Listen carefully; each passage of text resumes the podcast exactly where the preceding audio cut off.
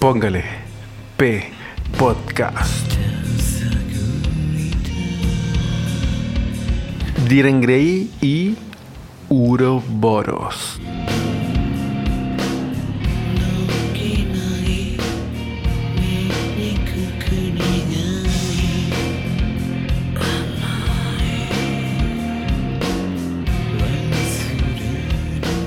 Cámara Kun, nueva sesión de grabación del podcast Póngale P. ¿Cómo está, Hola. compadre? ¿Cómo está, camarada? Bien, estimado. Estimadísimo. Oye, feliz, weón. Puta, ¿Estás que feliz? Estoy, puta que estoy feliz, weón. ¿Qué pasó? No, Cuénteme. Pasa que estamos, estoy grabando, pues, weón. Estos son mis momentos de felicidad que es cuando grabo el, el podcast. Para que vean que ha pasado tanto, tanto, tanto- ha pasado tanto tiempo sin grabar. Tanto tiempo sin felicidad, weón. El capítulo. No, mentira. Eh, estoy súper bien, weón. ¿Y tú cómo estás ahí?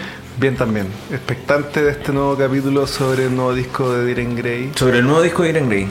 sobre un nuevo disco de Diren Ah. Grey. Sí, porque volvimos a esta weá, po. Si volvemos a nuestra revisión de toda la discografía de Deck.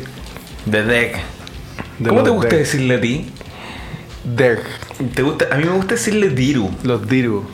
Me gusta decirle Diru. Porque como a Larkensen le digo los Laruku, a esta buena le digo los Diru, weón. Ah, está bien, sí.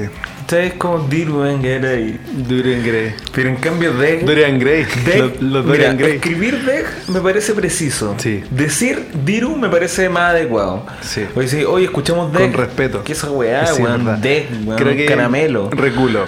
Me gusta escribir Deg. Decirles Diru. ¿Cierto? Sí. O Diren Grey. Diru o Diren Grey. Sí. Eh, Yo, no, no- yo no soy muy de abreviar las palabras cuando hablo. Te digo todo. La universidad. Entonces no hacéis perder tiempo. La weón. universidad. No, pues bueno. Todas las personas que hablan conmigo No hagáis perder tiempo a la tiempo. gente, pues weón. Sí soy yo. Ya. Ya, Ya. estamos, ya. Partimos. Pasteles sus pasteles. Oigan, chiques, eh, Diren Grey, Uroboros. Capítulo Mira, especial. vamos a ser, vamos a ser súper honestos. Este capítulo, Va a durar tres horas. este capítulo va a durar tres horas. No, este capítulo en Una anomalía en la en- en cadencia el- de los capítulos. En el tiempo, en la temporalidad de grabación. Y ocurre que cuando nosotros grabamos Kiso nos dimos cuenta que nos gustaba mucho más de lo que creíamos. Sí. Porque además recibimos ayuda de ustedes que nos dijeron que Uroboros les gustaba más. Y nosotros dijimos ya, como que no lo cuestionamos tanto. Sí, pues. No, y como que no lo cuestionamos No, tanto. Dijimos, puta, sí, además que es un mejor disco que Kiso. Pero no, Pero bueno, flaco. escuchamos Kiso y también teniendo presente el, el disco Uroboros. Ahora nos dimos cuenta que Kiso es mejor, así que Uroboros va posterior a, Marrow- a Wither into Dead. Así que es el disco con el cual seguimos. Uroboros. ¿Qué pasa con ¿Te, Uroboros? te parece si entramos al tiro con, con, con la weá? ¿Cuándo sale Uroboros? ¿Cuándo es lanzado Uroboros? La- es lanzado a los cielos, a las orejas, a las pailas, el 12 de noviembre del 2010 y 8. 2000. No, perdón, 2000. 10 y ocho. Del, el 12 de noviembre del 2008. ¿El 12 de noviembre? Yo tengo Así aquí es. la info, el 11 de noviembre. El 11 de noviembre salió en Estados Unidos. El 12 de noviembre salió en Japón. Ah, perfecto. Mira tú, ¿ah? Ya, quedémonos con el 11 de noviembre. ¿Te tinca? Es que es una cosa de tiempo. Salieron al Pero a mismo las tiempo. 12 en Japón el otro día. Así que salió el mismo. ¿Cachai? Ya, sí, tenéis razón, tenéis toda la razón. Lo cual no quiere decir que no haya salido. claro, es verdad. Ya. El 11 de noviembre de- y el 12 de noviembre por una hueá de tiempo. Gracias por Qué resolverme. chistosa esa wea. Imagínate, ¿qué día naciste tú, pero en Japón? Naciste. No, weón, ¿y, y qué edad tenía yo cuando nací en Corea, po, weón? Cuando yo nací tenía un año y en Chile tenía cero. Es buena esa wea. Hoy los coreanos son buenos. Oye, son Por eso nos están coreanos. dominando el mundo. po. Aprovechen de, de ir a ver la- las bandas o sea, los conjuntos K-pop que está trayendo Ninchi Records. Ninchi Records. Que nos va a dar entradas cuando venga Diren Grey. Ojalá, pues. Ojalá, Hagamos ahí un. Sí, un pues nosotros, estamos, nosotros en este momento estamos armando el currículum para que Ninchi Records, cuando traiga Diren Green en Chile, nos den entrada y nosotros las podamos concursar con, con ustedes. Sí, po. Y llegar una platita de la casa para así, weón, poder comer los fideos con salsa que tanto nos gustan. A mí me gustan mucho los fideos con salsa. Bueno, Y el los como 2008 poco. sale eh, la versión regular, vamos a decirlo. Y el 2012... eh, Lo re- lo el- reeditan. El, el primero de noviembre, Oh, mi cumpleaños. el primero de noviembre, el día de todos los satanes, no Sí. el día de todos los santos, ¿cierto? Sí. Sí. El día de tu cumpleaños, escorpión aquí mi compadre, Relanzan. sale una remasterización expandida, Expandida. de Uroboros. ¿Qué significa expandida? Significa que sale que incorporan a la- al tracklist de Uroboros un remake de una canción de Macabre que se llama Hydra.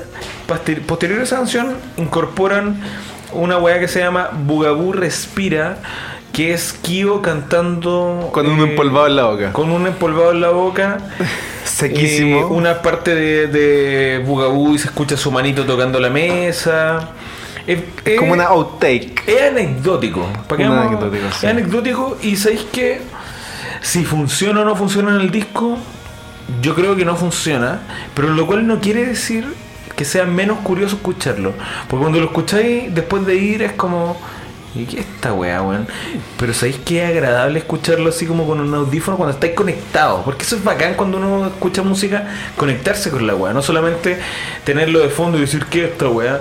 No, pues vacilarlo. Disfrutándolo de la manera más adecuada posible. Claro. Me gusta dedicarle tiempo a la música. Y le dediqué tiempo a las dos versiones de Uroboros para determinar cuál era mejor. ¿Cuál era más?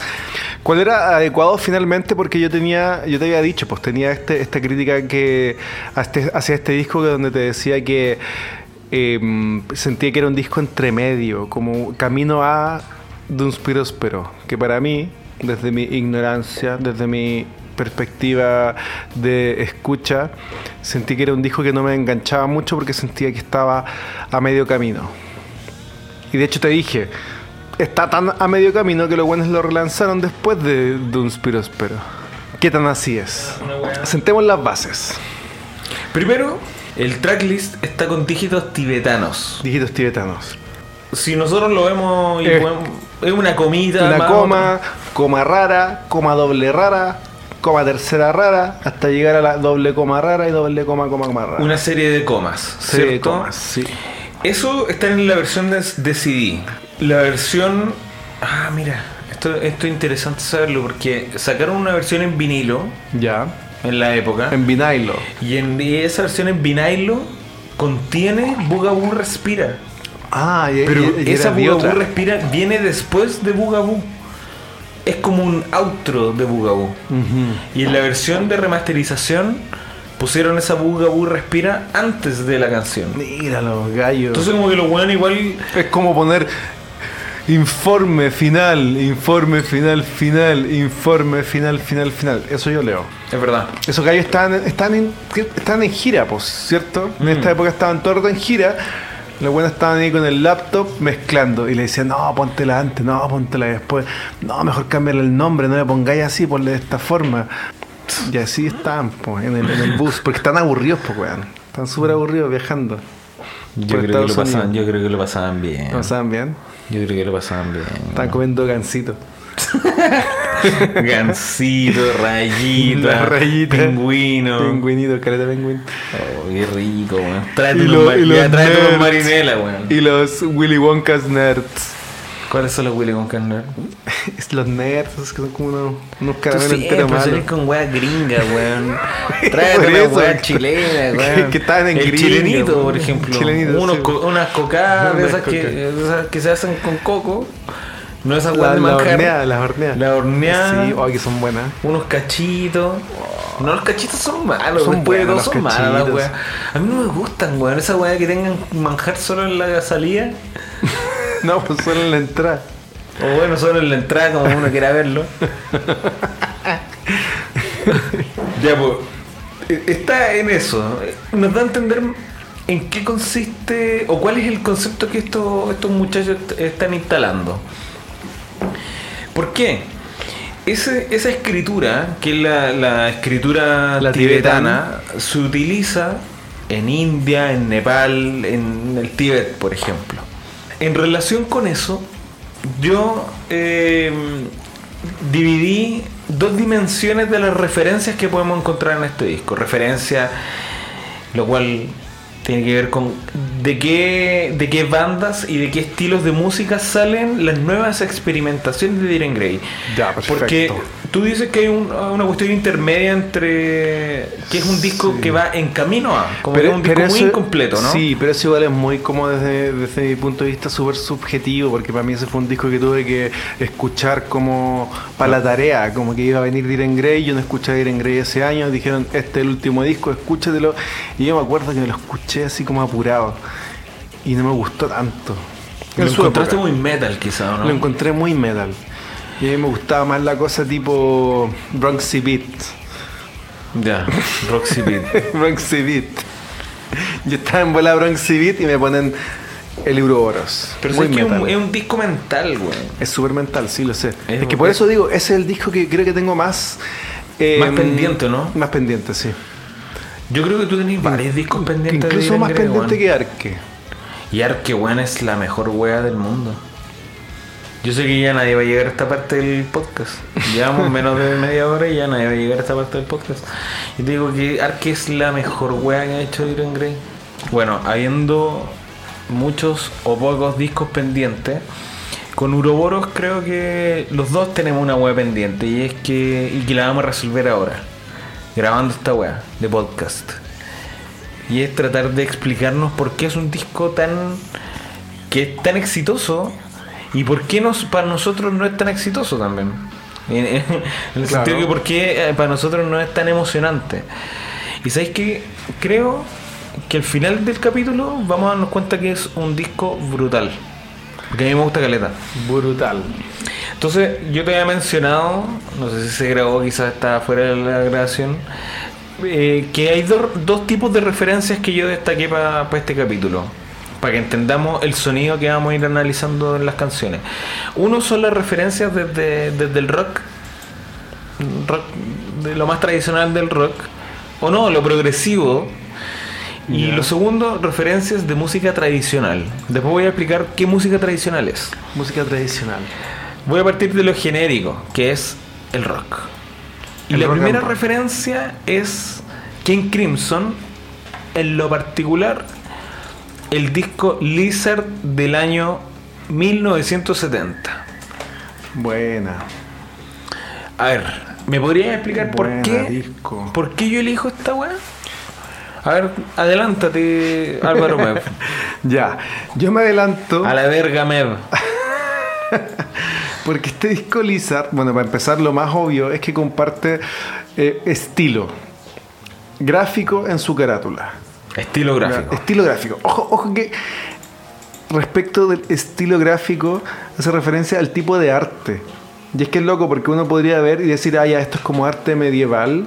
Y sí, hace referencia al arte románico, que es medieval. Pero en la carátula de The King Crimson como que las, los motivos que están ilustrados son como cosas no medievales. Son cosas muy de King Crimson, de sus influencias.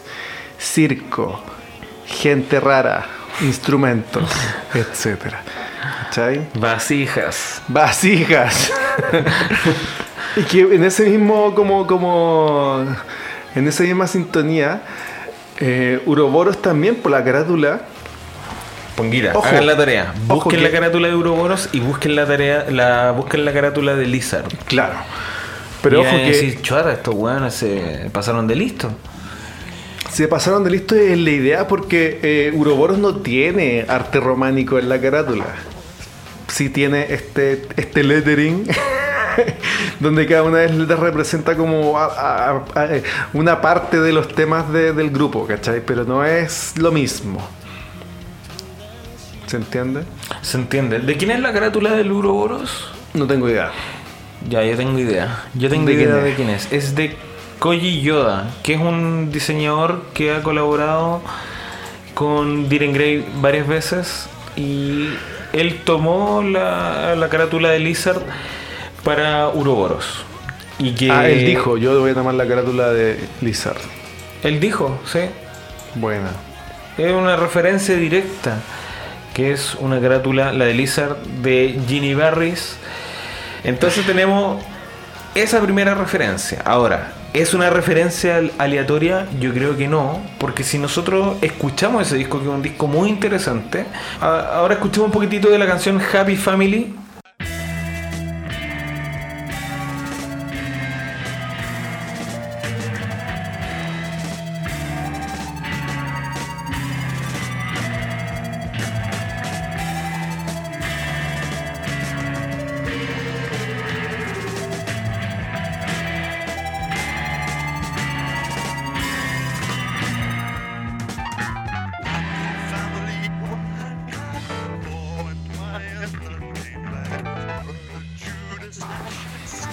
Ustedes se fijan, la, la- composición es similar a los cambios de notas que tiene Uroboros. Eh, En canciones como por ejemplo Vinuchka. Tiene ese estilo de, en los cambios de las notas. Por ejemplo, canciones como eh, Reiketsu Nariseba, Doukoku Tosarino. Tiene una, una onda muy similar a Happy Family. Y mm, eso es, eh, ya de entrada cachamos que estamos ante un disco que es de una música mucho más progresiva que los discos anteriores. Quizás cuando uno escuchó Vulgar, después We Death, de- después Maroon On, podría haber llegado a la conclusión de que la banda estaba siguiendo un camino cada vez más al choque. Claro. Cada vez más al hueso, ¿cierto? La banda no, no se estaba, no se iba a dar más vueltas de las que se dio, por ejemplo, en Macabre o en Kiso. Que son Pero discos- sí lo hicieron. En Macabre especialmente un disco súper progresivo. Acá cambiaron el, el- el panorama y se fueron a una cuestión mucho más progresiva. La otra referencia que tengo de- desde el punto de vista del rock es Radiohead. Radiohead. ¿Y por qué Radiohead? Hay una entrevista que se le hizo a un gallo que se llama eh, Yu Masuda, que es un es un gallo que está metido como, como en, en la industria de los medios de comunicación y que es muy cercano a Diren Gray. Es como un que suele entrevistar a Diren Gray, dirige revistas de música. Él tiene las papitas. Y, y él en- entrega una idea que encuentro que, que es muy buena respecto a este disco. Y es que eh, Uroboros, U- U- Uroboros podría ser un disco que Tom York haría si es que hiciese metal. ¿Sabes que Uroboros es un disco que Tom York haría si es que fuese Diren Grey? De más que sí. Es que me costó entenderlo.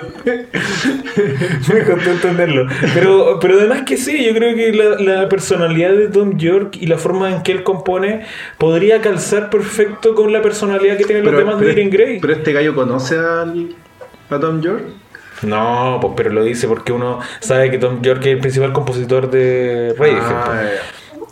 Ahora, de los discos de Radiohead, yo creo que uno que, que funciona muy bien con el ritmo y con la forma en que las canciones van evolucionando es el disco del año 2003 de Oh. Radiohead que es Hail to the Thief. Últimamente estaba escuchando más Radiohead y ese disco lo he escuchado poco y es súper bueno. Es bueno, es bueno. muy bueno. Yo me acuerdo que en la época que salió, como que igual Era raro, ¿no? Caca, sí. Y yo siento que es mucho más. Ok, Computer que. O sea, es mucho más el, el Radiohead antiguo que lo- los discos entre medio. Yo Es siento que. Antiguo. Que yo siento que el Kid y el Amnesia como que se como que se los comieron mucho.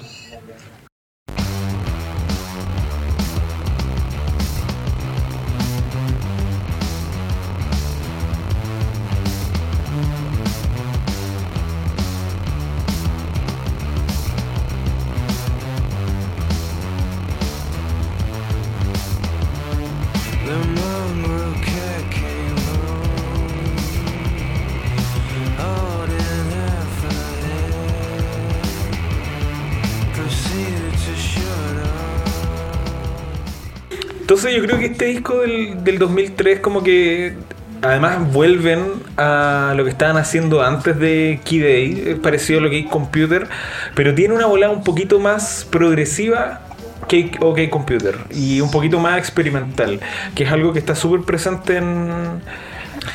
Oye, y otra otro disco que creo que es fundamental y que tenemos incluso la fuente directa Sí. es el disco Frances de Mute de, de Mars Volta.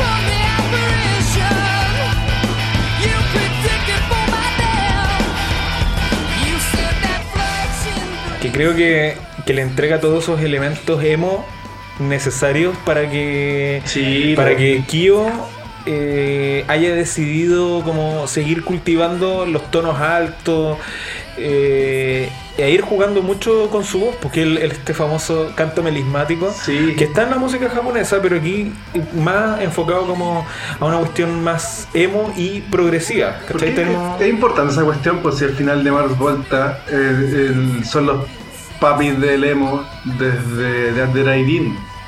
¿Cachai? Entonces como que igual es divertido no olvidarse, o es divertido como uno se olvida, que toda esta música tipo Diren Grey igual se liga al emo como emo metal, ¿cachai? ¿Cómo se llama? El, el Screamo. algo- Screamo. Y que parte de esa, de esa bola, pues como la bola de efectivamente de Aidin. sí, po. Sí, Y- pues niña. Sí, pues niña.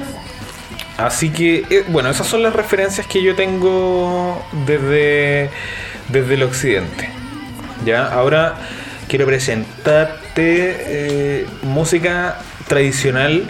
Y como ya adelantamos, el concepto del disco está asociado a Lo tibetano. a lo, a lo tibetano, a lo hindú también, ¿cierto? Y la música de la India, que también se le llama música hindú, tiene dos corrientes. Una es la música indostaní, que es música clásica india.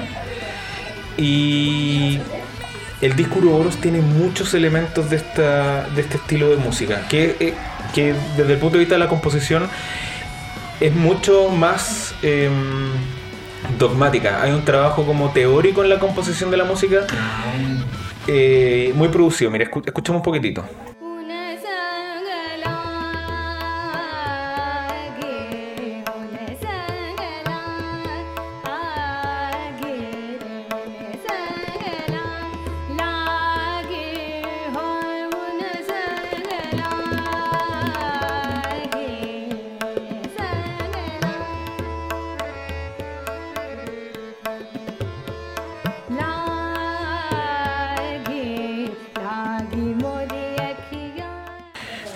Estilo de música está presente en varias canciones de Uroboros. Las guitarras, por ejemplo, de Vinuchka Sí. tienen este estilo. Riketsu Narisea. Riketsu Narisea, que bueno, es una clásica canción de cierre de, de concierto, Sí, de como de término, y que si tú lo escuchabas la primera decía "Ah, una canción metal, pero tiene un intermedio que es full, full, full indostaní. Eh, Bugaboo, que tiene Sí, muchos elementos, percusiones. Red Soil al principio tiene una. Al, al- al principio tiene como cosas medio extrañas que uno no sabe qué son. Es algo de esto. En los intermedios, este disco tiene muchos intermedios del Uroboros. Mm. Y, y están orientados a esto. Y la otra Oye, música. buen Ouroboros. No, si es bueno, si, si tiene, tiene cualquier, cualquier cabeza. Cualquier cuento. Y la otra es la música carnática. La carnática. Carnática, que es la música del sur de la India. El indostaní es la música del norte, que se caracteriza por lo, lo dogmático, lo eh, teóricamente muy preciso. La carnática es más, es más emocional, por decirlo de una manera vulgar.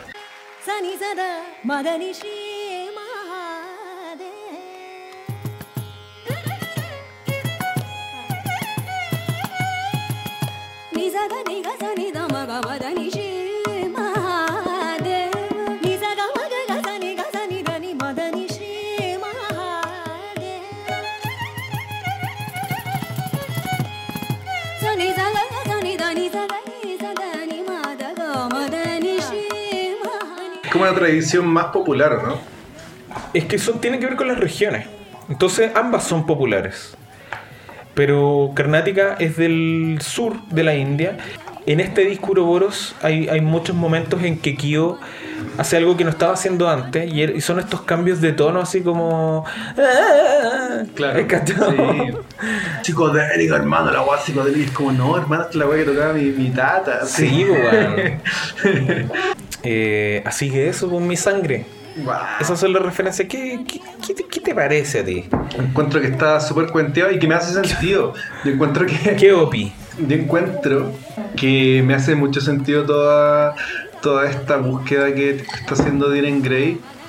Pero aún así, mira, igual como que uno, uno lo ve de afuera, pero no dejo de pensar que el, el siguiente paso es el Doom pero espero. Entonces siento que este disco igual estaban como cachando la onda y está como apurado, pero hicieron bien eh, la pega, hicieron bien la, la pega así inicial. Armaron bien la cosita, pusieron ahí todas las cartas sobre la mesa, el concepto, esto por aquí, esto por allá. Em, pero a la hora de la música en sí, A ver, vamos escuchando cada un una de las poquito, puede canciones. ser, Puede ser, puede que no. Vamos viendo.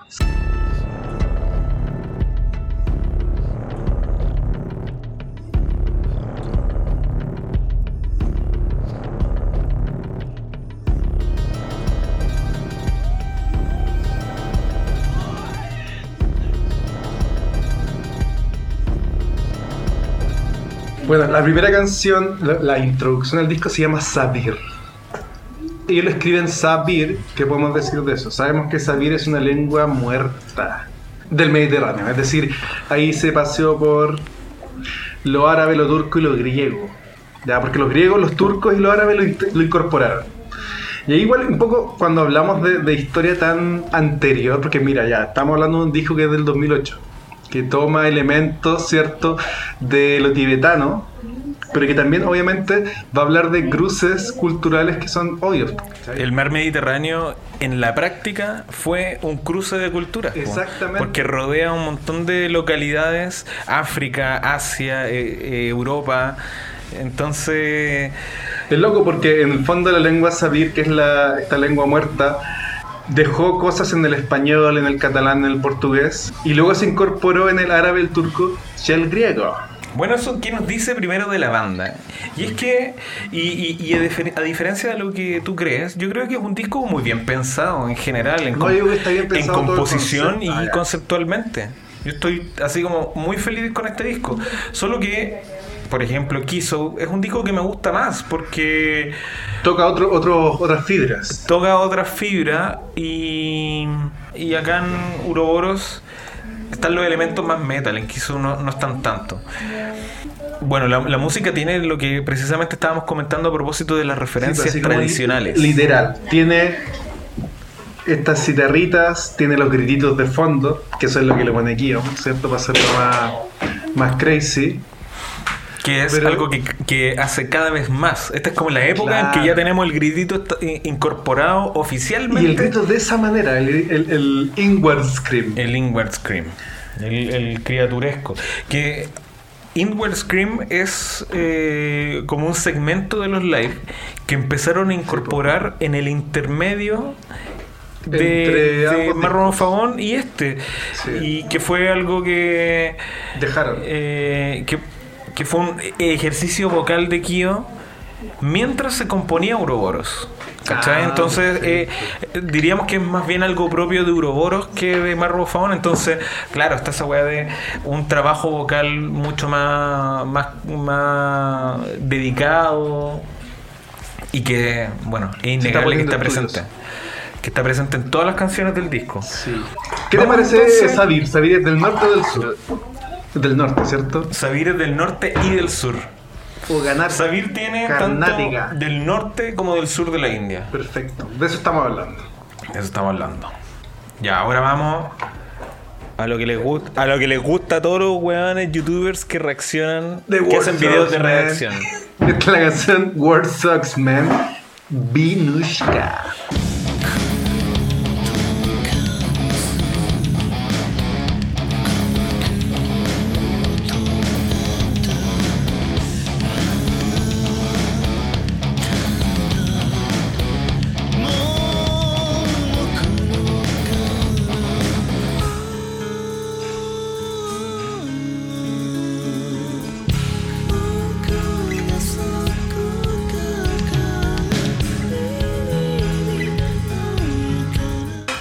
Miren, ponguitas. Viene de una ¿Qué palabra rusa que significa mina.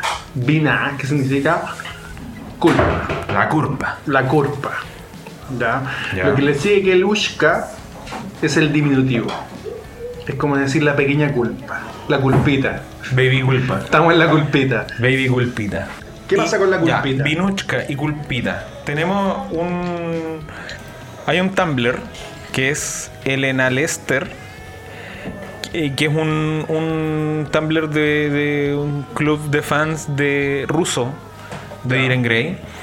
Y ellos explican, o sea, digo ellos así como el equipo detrás de ese Tumblr, que lo más probable es que sea una sola persona de Rusia, Una persona y su perro. una persona y su perro, explican que Vinuchka en el fondo es un- una eh, manera muy especial de sentir culpa, que tiene que ver más como con, con la tristeza, con aceptar que un hecho ha ocurrido. Aceptar que una weá pasó y es como... Y para callado. Como básicamente para nosotros tener lata. Tener lata. Y Esta weá es como... Weón. Puta que lata, Y weón. es estar así callado con lata. Es como, ah, tengo lata, pero filo, ya fue. Es como el ya fue. Mm, ¿Cierto? El Yera, sí, po. Una cosa así dicen los rusos. Más que culpa tiene que ver con un lamento. Ah, el lamento. Sí, perfecto. como algo de lamento. Y, y también puede tener que ver con, como tú decís, The War Sucks, eh, con cómo, eh, cómo los estados y, y- y cómo se va promoviendo una política bélica Claro, que sigue hasta hoy. Y que la banda, Kyo más bien, que es quien decide los nombres de las canciones, eh, hace, algún- hace más elegante el nombre de la canción porque originalmente tenía otro nombre, que era un poquitito más, Literal. más literal, que era un llamado desde Dublín. Se llamaba Daburin Kara no Chirase. Claro. ¿Y qué significa eso? ¿Por qué, nos, ¿Por qué podría haberse asociado a Dublín? ¿Y por qué tú dices que War Sucks? Y es que... eh, en Dublín. ¿Cómo? A ver, ¿cuál es la, la traducción? Un aviso, Ya, un aviso desde Dublín. un anuncio, un aviso, un plazo, una atención, un comunicado, un caso, un cartel, un letrero. Ya. La nota, notar, observar, advertir. Una advertencia desde Dublín. Ya. ¿Por qué? Del conocimiento. Yo creo que el, nombre de la canción tiene que ver con un conocimiento que, que Kyo tiene de historia, weón, de derecho internacional de los derechos humanos. ¿Por qué razón? Uruburu es un disco que sale en el 11 de noviembre del 2008, que es una cuestión que no dijimos. Sí lo dije. ¿Lo dijiste? Ah, chucha, perdón. Bueno, el año 2008, el 30 de mayo, se suscribe un, eh, una convención que es la Convención sobre Municiones en Racimo, relacionadas con las bombas de racimo. Las que inventó este conche de su madre chileno. ¿Cómo se llama ese? Álvaro Enrique. No, weón, el weón de Misiones de Rengo. Ese weón inventó la bomba de racimo. Ya, Carlos Cardón. Carlos Cardone. Sí, un científico y químico chileno. Fue creada un tipo, no, es que eh, Carlos Cardón creó Oye, un tipo de bomba de racimo. ¿Por qué no sacaba Chile mejor? Y de hecho Cardón produjo cerca de 12 millones de bombas desde los 70 hasta los 90 para venderla. Pero la primera vez que se utilizaron fue en la Segunda Guerra Mundial. Y Vinuchka es una canción que tiene que ver con...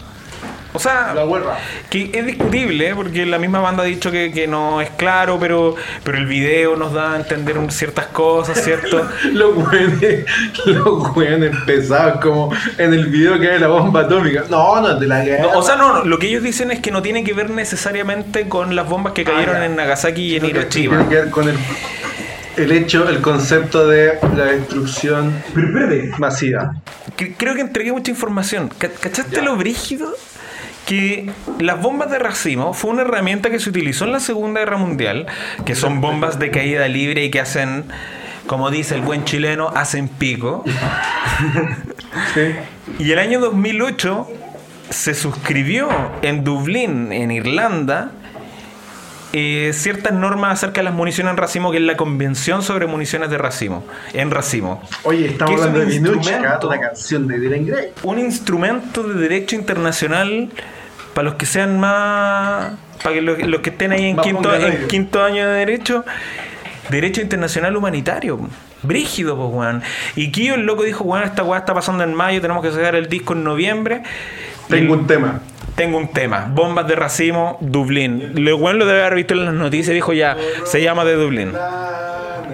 Claro, así con un gorro de lana, como dices tú. Eh, cagando el concepto. Oye, cagando el concepto. Cagando el concepto. Eso conceptualmente. Pesado, pesado, Ya, heavy, ¿no? No, y nos quedamos cortos porque aquí en adelante todas las canciones las grabaron en el water. así. En el gua- todas las pensaron en el water.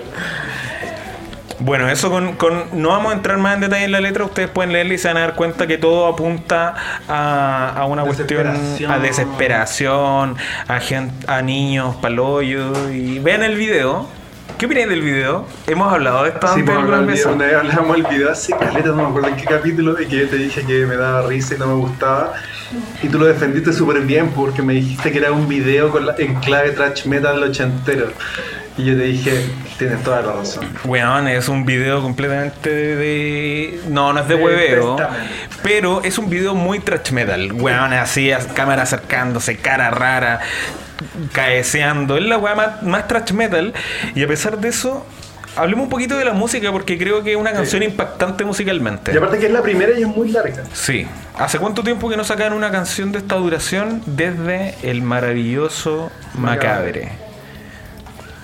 Sakuro y Macabre misma son canciones de casi 10 minutos. Oye, espérate, ya, ya, mira, yo estoy aquí haciendo trabajar mi cabecita de pollo, pero la canción se llamaba Vinuchka, por cierto, que es como una culpa, así como ya era, hermano, como un, un lamento, ya era. Y está hablando del tema de, la, de, de- de una, de una convención sobre la munición en racimo. que se realizó el mismo año. De cierta manera, está proponiendo que, que están como tomando medidas tarde, de cierta forma, Súper tarde. ¿cierto? Sí, De eso sí, se trata Vinuchka finalmente, porque se llama Vinuchka y, él, y habla sobre esta convención de Dublín, sobre las bombas de racimo 2008 recién. Weón, sí. El- la la comunidad. Este, este es el, el paréntesis, el paréntesis de, de CNN.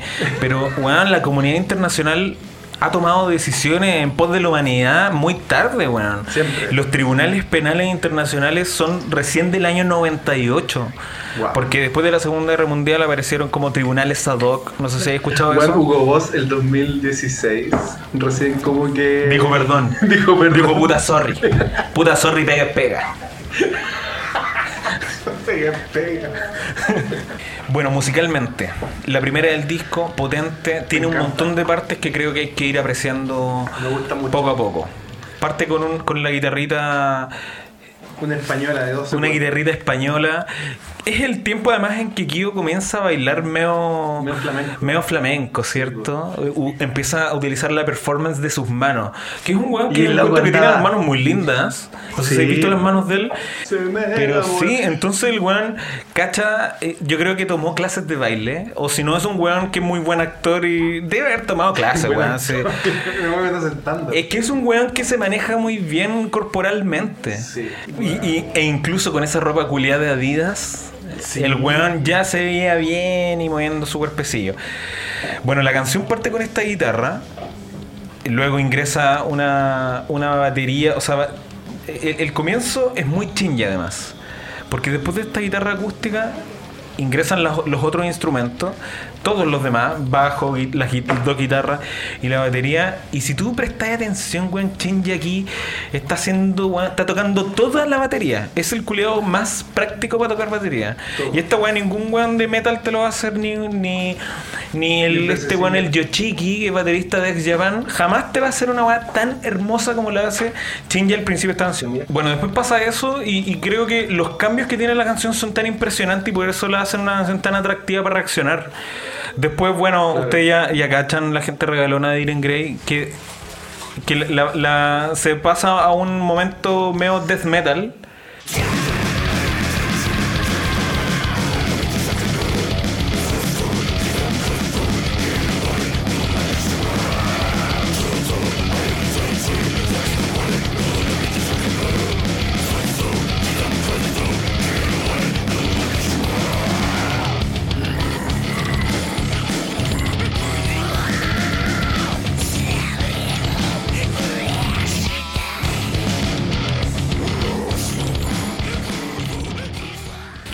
¿Sabes qué?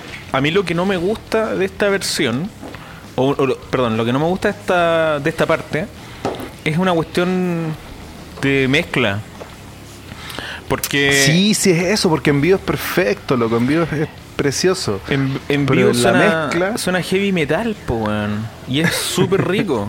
O sea, pero eh, es una weá como. En, en vivo se aprecia lo que está tocando Chinja. Y se aprecia también la gracia que tiene este disco. Y es que la banda como que se, se aleja un poco de esta cuestión tan al hueso de Marrow Fabón. Y, y Kyo aparece con estos cambios vocales que la hacen entretenida, po.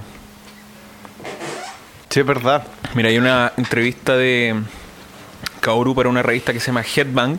El cabezazo. Cabezazo. Eh, y a Cabezazo, Kaoru le eh, señala que para este disco experimentaron con lo oriental, con lo pesado igual, pero alejándose de lo que estaba en Marrow Fabón eh, y yéndose a una cuestión de instrumentalización más elegante. No tanto, no le salió tan elegante, parece. A mí es que me parece que sí, no tan-. Creo que No tantito. No, sí está más elegante, pero. Pero convengamos que. Eh, Uroboros y The Marrow of a Bone son discos que son difíciles de hacerlos pelear con su versión en vivo. porque gana la versión salen, en vivo. ganan- salen perdiendo así, pero para el bollo. Sí, por eso Muy, me muy, gusta muy tanto perdiendo. Marrow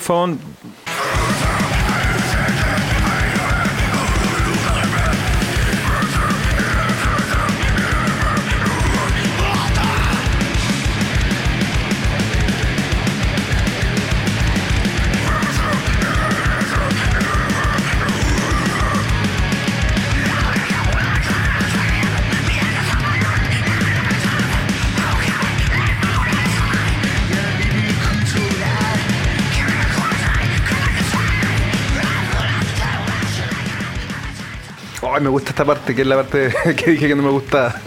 Es que mira, ya. Es buena la parte porque viene en un buen momento. La estructura, la estructura está muy bien pensada y está muy bien armada la canción.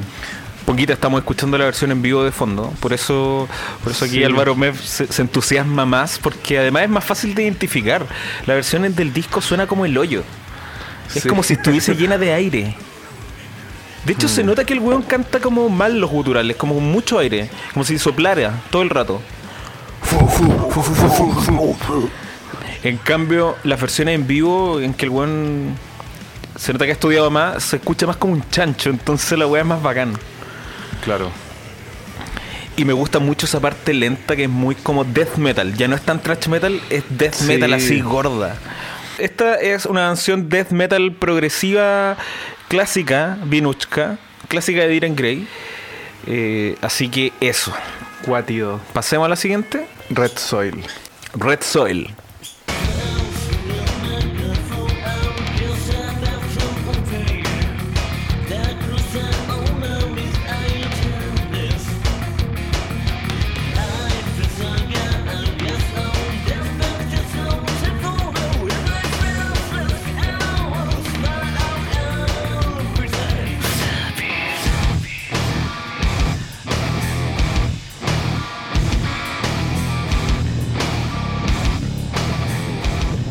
Canción originalmente se llamaba Satori. ¿Qué significa? Satori significa Es iluminación. no iluminación en el budismo, pero también tiene, tiene otras acepciones. Eh, comprensión y creatividad. Comprensión y creatividad. ¿Sabéis que esta canción a mí musicalmente no me gusta tanto, pero Oh, me conceptualmente encanta. encuentro que está así como a un nivel ultra superior? De hecho, me gusta más ahora que la estudié para el podcast que antes. Porque Ya, Satori buenísimo. es eh, en el budismo la primera etapa en el camino hacia la budeidad. La budeidad. La budeidad. Que, y y esta, esta, este camino a la budeidad, este íter budeico, es para aquellos que están despiertos según el budismo y que van en camino a la última fase del budismo o de la budeidad que es el nirvana. Ya. ¿Ya? Entonces, esa es la, el primer, la, la primera eh, explicación que nosotros podemos dar de eh, él este, este primer nombre que era Satori. La canción termina llamándose Red Soil. De alguna forma tendría que conectar eso también con el budismo. Por algo le cambiaron. Claro. ¿ya? Red Soil, eh, que significa suelo rojo. Claro. En El el- soil, soil- soil, ojo, soil igual es, tierra, pero es la tierra que es fértil. Ya. La tierra donde se siembra. Ya, dale.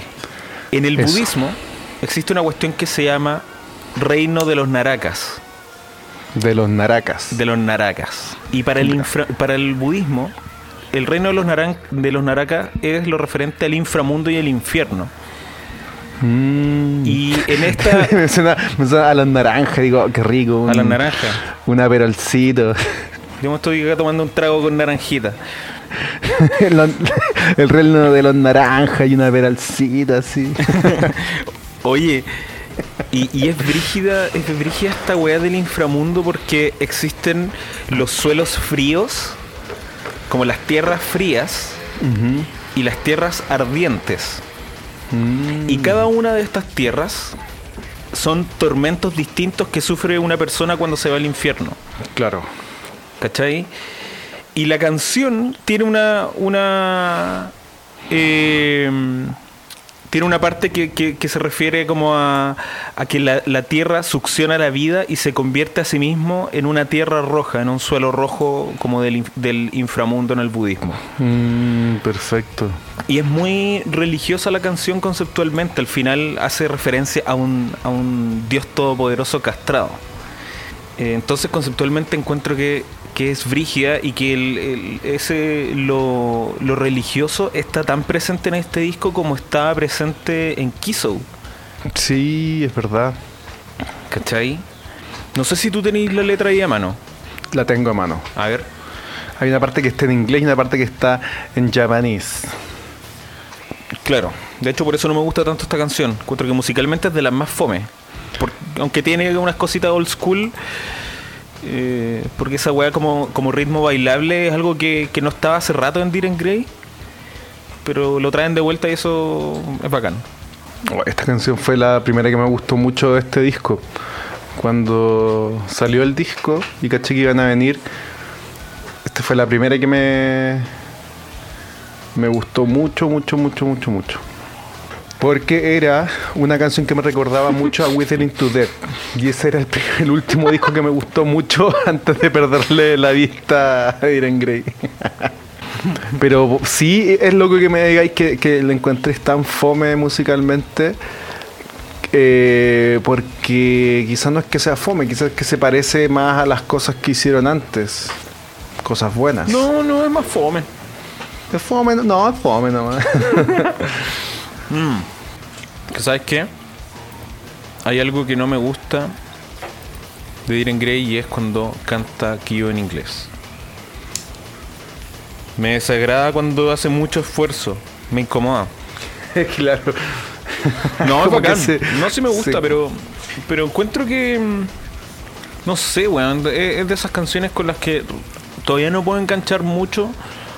O sea, mira, esta canción me gusta harto, pero para mí se arregla después del primer verso. Encuentro que parte, parte fome. Excepto por esas como campanitas que suenan, que es parte de estas nuevas experimentaciones de la banda. De hecho, creo que por eso es el disco más experimental de la banda, porque eh, donde más weas nuevas incorporan. Pero, pero después del primer verso se me arregla. Caleta. Y ya para el final me encanta.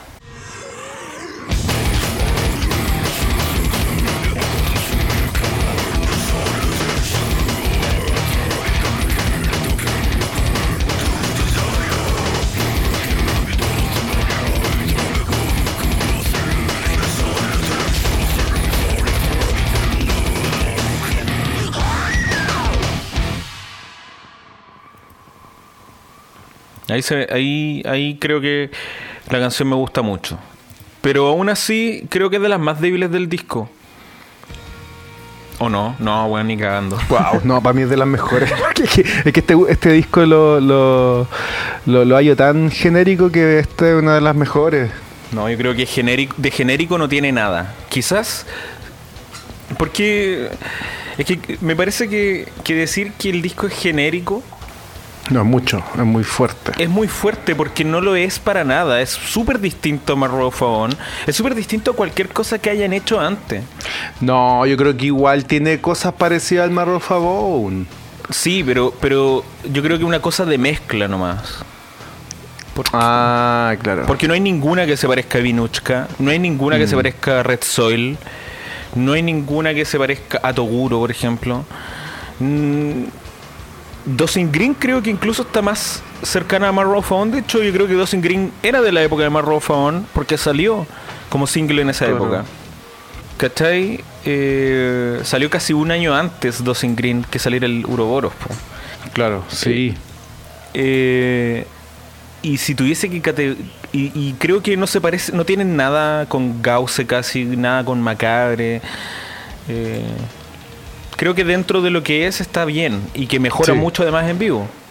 Pero sí tiene weas, weas que para mí, para mi gusto, no, no ni cagando se acerca a, a lo que más me gusta de Iron Grey. ¿Cachai? Eso es como mi forma Claro. de darle justicia. El disco no se acerca ni cagando a lo que más me gusta de la banda, pero no encuentro que sea como algo genérico ni malo, ni, ni fome, así como No, en estricto rigor. Mm, sí. Pero bueno, pasemos a la siguiente, para que no nos peguemos tanto. Ya, sí. La, la siguiente creo que ya es como una gran sorpresa en el disco. El Toguro. Toguro.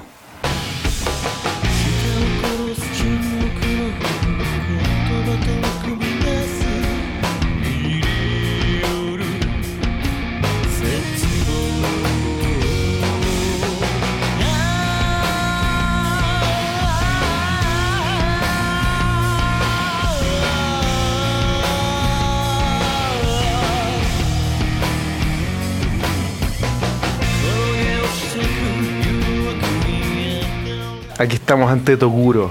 Este tema se llamó en su inicio Rumores o Rumor. Chavata. Uno gossip. Su gossipu. Oye, ¿y cómo esos rumores o rumor? Le llamaban rumores o rumor. Ah, Eran dos nombres diferentes que le daban al temita. ya. Ah, ya, ya, entiendo, entiendo.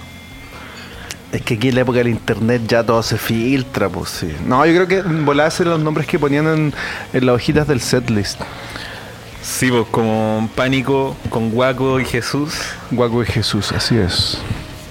Así Que se entretenía esa época en que las weas se filtraban y era bacán, pues bueno, ahora como que da lo mismo.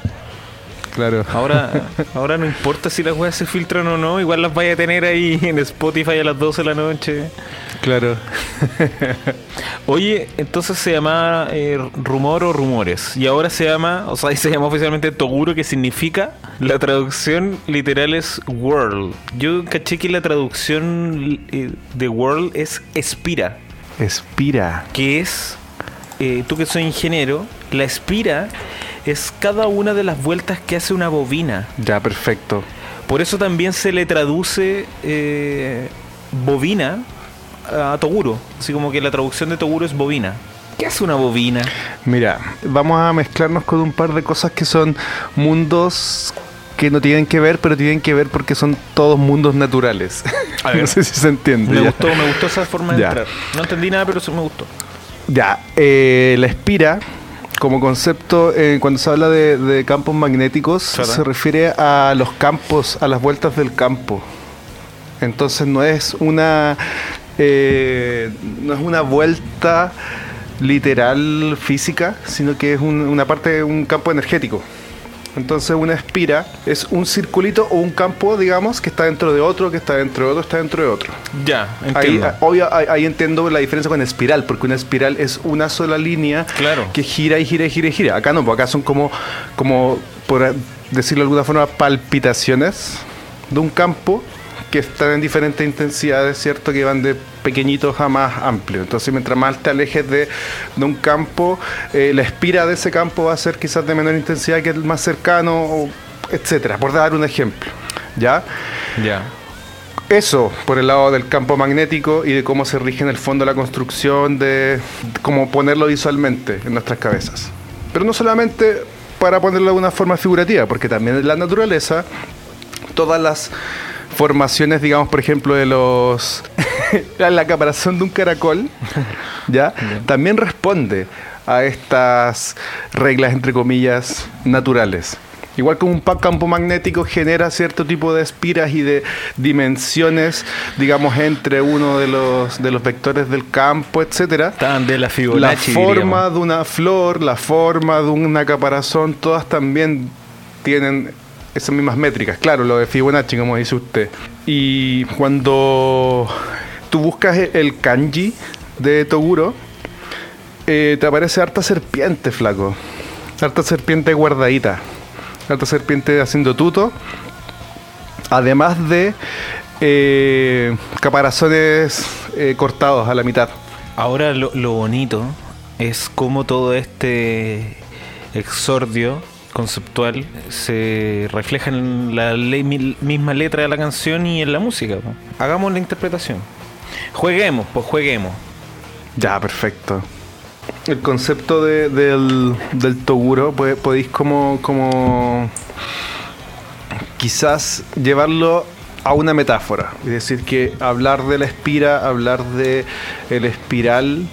Porque, ojo, que, es, es, piteado, porque se traduce como dos cosas que no son lo mismo, que es espira y, es- y, el caparazón que es una espiral, ¿cachai? La espira es la vuelta, el espiral es algo que es constante, pero que son cosas que rigen de todas maneras como toda la naturaleza. De hecho, tú, mencionaste el tema de la, de, de la Fibonacci, y es exactamente por eso, porque naturalmente, por una cosa, yo creo que efectivamente de campos energéticos, estoy hablando de campos energéticos eh, hippies, sino que literalmente campos energéticos eléctricos por los que se rige la naturaleza, se dan estas distancias, estas métricas. Entonces puede ser que esté hablando de eso, de algo que rige lo más esencial de la naturaleza. Salvaje. No, y además, ¿qué, qué cosa da una vuelta completa? Hay algo muy importante que da una vuelta completa, que es el Uroboros. Sí, exactamente. Así que esta Verdad. podría ser la canción La Uroboros. espira.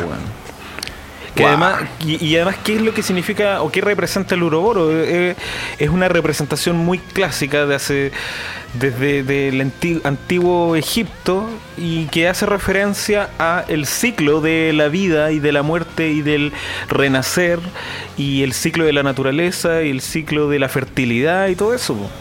Exactamente. Sí, pues algo que no comentamos, no comentamos qué, qué carajo significa Ouroboros. Ouroboros. Es es básicamente eso. Eh, Esa es como la explicación más simple que, Y que, compadre, uno lo puede leer de mil formas escritas diferentes. Uroboros, Ouroboros, Uroboros, Uroboro, Ouroboro. y se pronuncia en Las que español queráis. Uroboros. Uroboro. Que representa el eterno retorno, simplemente. El, er- el eterno volver. Eh, hay, hay una parte de la letra que me gusta caleta. Que es eh, Sayonara Ningen. Me gusta mucho esa frase. Porque me gusta cómo la pronuncia y la parte de esa canción. Y estuve leyendo sobre el alcance de esa expresión Sayonara Ningen. Ya. sí. Sayonara. ningen. Sí. Eso me gusta caleta. Y la interpretación eh, es que eh, Sayonara Ningen significa como adiós humanos. Pero en realidad es eh, la traducción no es tan literal, sino que sería Hay como más interpretación. adiós a la humanidad, a mi propia humanidad.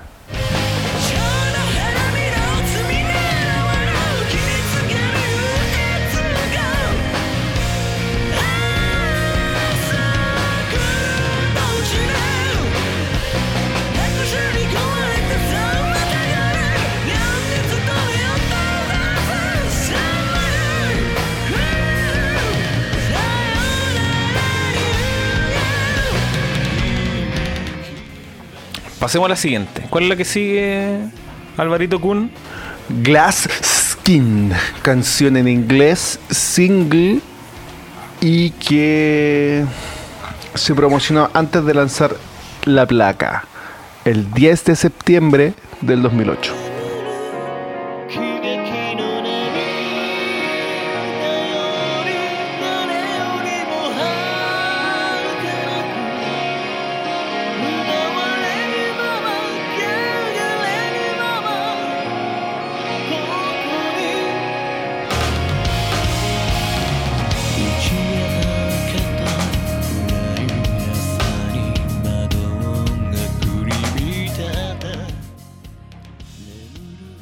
De septiembre. Ya. Ahí ya, ya entregaste una cuestión que es relevante es las versiones de esta canción. Porque la primera, que es la del single, la, de, la del 10 de septiembre, esa es en japonés. Claro, no así la, del- la de la placa. La de la placa, que en inglés, y que yo con, con la humildad que, que tengo, te digo que es como el pico. Caía en pera. Es que hay en pera. Y para la banda también puede que lo sea, porque la remasterización del disco, o sea, que sacan en el 2012, la versión de Glass Skin es la versión en japonés. Y las versiones en vivo también son siempre en japonés. Sí, no, si lo que ellos querían sacar otro, otro disco over. No, si la weá era la, weá- la weá era la la plata, weón. No, weón, si la weá el poder. No, le dijeron, oye, ¿te cachai ese grupo que le gusta a los, a los gringos, el King Crimson? Porque conocían a un, a un- gallo que iba a tomar chela al bar que le gustaba King Crimson. El único gringo que conocían así, ever. Y no, que a los gringos les gusta King Crimson, todos los cachai. Sí, no, si los cacho. Y no, se hace mal, güey, para que los gringos les guste más y nos compren más los discos. Oye, basura. Eh, ¿Cachai que esta versión, que, o sea, esta canción que en, inglés, en el disco es en inglés? Nota un 3. No, a mí esta canción me gusta caleta. ¿eh? Pero lo que quería comentarte algo sobre, sobre la letra en general y es que eh, eh, Glass Skin solamente tiene una traducción, que es la del single. Porque la versión del disco es una versión con letra nueva. Letra, es una letra distinta, a diferencia de Dosing Green, que esa sí Que tiene. es una traducción. ahí tiene. eh, está tra- traducida dos veces. La primera, la del single, y la del álbum es una versión traducida, distinta. Claro. Pero no es una letra nueva. ¿Ya? Em, también esta es de las canciones que tenía un nombre distinto. Sí, el nombre antes de estos gallos andan ahí decidete, posquillo, le decían, es era Suitei Musai. Suitei Musai, que significa presunción de inocencia. Oye, la presunción Wow. de inocencia. Presunción de inocencia. Qué tema. Tema, temazo, un temazo en el orden de la construcción social. Sí, po, sí, po. ¿Y por qué en el orden de la construcción social? Porque el debido proceso, perdón, la presunción de inocencia es una institución que emana del debido proceso. No, no sé cuál, cuál habrá sido la como la conversión nuevamente. La conversión poética, que se supone que, que la, la piel de vidrio, la glass skin, se le dice Andy cuando tiene alguien la piel bonita, ¿cachai? Pero yo pensé al tiro en, en, en el- en una guana que ver que es el Yo tejado de vidrio. Weón, yo pensé la misma weá. Y que, y que para nosotros los chilenos, ¿qué significa cuando alguien tiene tejado de vidrio? Que tiene en el fondo frágil. eh, Su- ¿cómo se como su historial de vida. Claro, como que frágilmente. Frágilmente podría caer en, en- O sea, perdón. Fácilmente podría ser dañado. Eso. Y sabéis que yo creo que igual el, concepto aquí, como está usado en la canción, tiene más que ver con la fragilidad de algo que la belleza de una piel, ¿cachai? Yo creo que el tema del glass skin como piel bonita no se aplica acá. Acá está, acá el concepto está siendo aplicado como una piel frágil, una piel de vidrio, porque hay una parte en la canción donde habla de alas de vidrio.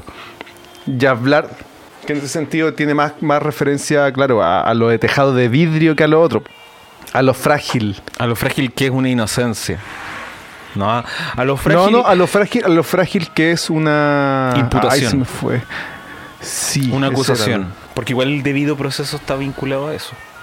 Que una persona requiere fundamentación de las imputaciones que se le hacen. Claro. Eh, eh, hablemos de la música, porque también creo que esta es de una de las canciones más interesantes y donde más destaca Chinja. Este le entra como con shoegaze también. ¿Cierto? Diana? Sí, sí, tiene, tiene algo. Tiene algo muy atmosférico, muy bonito, eh, que le hace una canción muy, muy completa. eh, y una balada que, que no teníamos hace rato así, así de redondita. Me acuerdo de, de algunas canciones del Arkenciel. 扉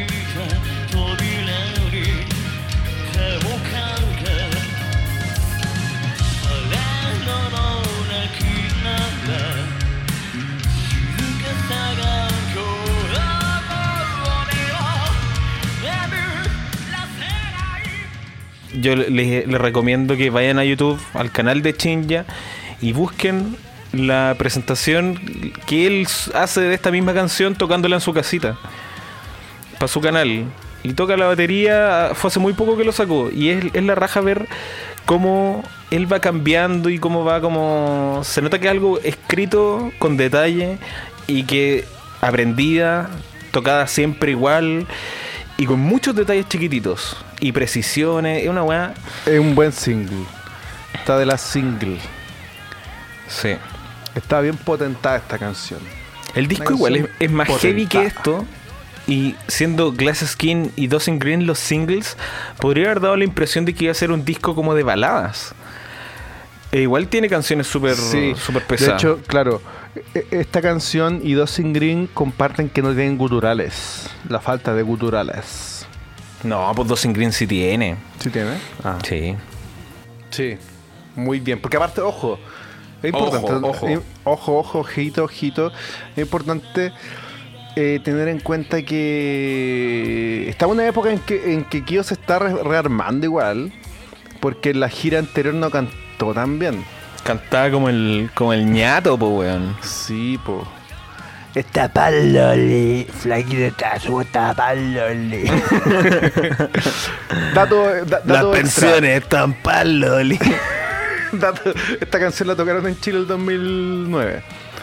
¿Y te acuerdas de algo? También Red Soil y... Seguro. Por- No, y Toguro no. Vinuchka. Toguro no. Sí, Toguro sí. ¿Sí? Sí. Vinuchka sí, también sí. Me acuerdo poquito. Poquito, poquito, poquito. Pero bueno. Sigamos entonces, caballere. Atiapado. El hombre atiapado. El hombre atiapado.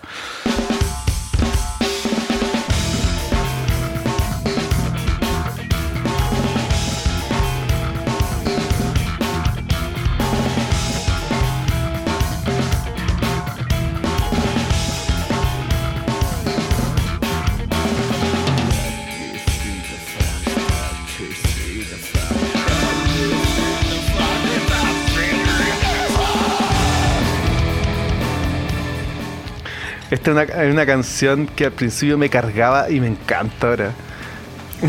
Yo creo que solamente por cómo comienza. Qué bueno cómo comienza. Esta, esta canción tenía dos nombres antes de ser el, el chico atiapado, el hombre atiapado. Que uno era, la tercera es la vencida. ¿Ya? ¿Ya? Primer nombre que se le conoce, la tercera es la vencida. Y el otro es la voluntad de Picasso. Sí, pues Picasso no Yugon. Qué bola, Oye, hermano. Calmado, porque Picasso's, Picasso's Will es la Picasso no Yuigon. Eso a- Sí, al po. inglés. Ayúdame tú que soy bueno para los kanji. Ah, ya. Porque Will también puede significar última voluntad. Ah, no, se refiere al testamento. testamento, se refiere al testamento. Sí, po.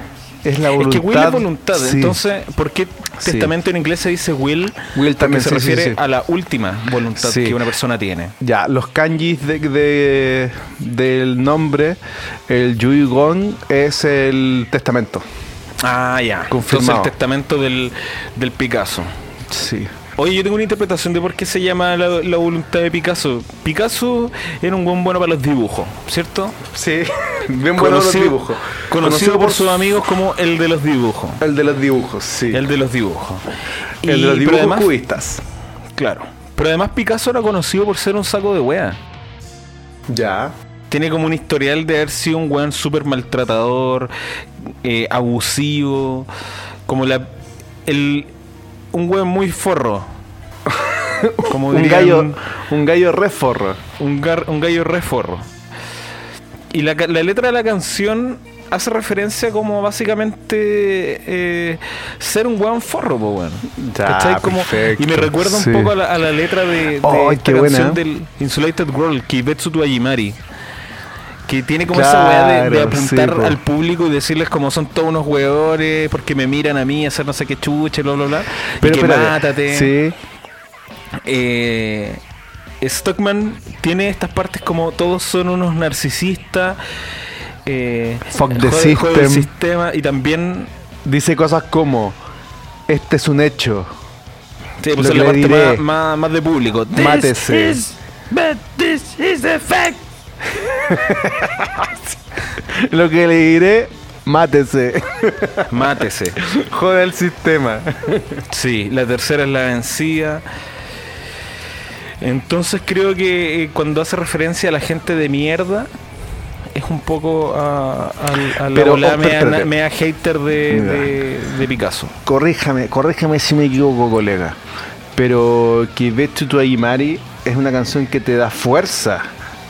En el sentido de que tú siendo un weón fuera de, de eh, digamos, de- del establecimiento, de lo establecido, tú siendo el outsider, te dice, da lo mismo porque todos valen callampa.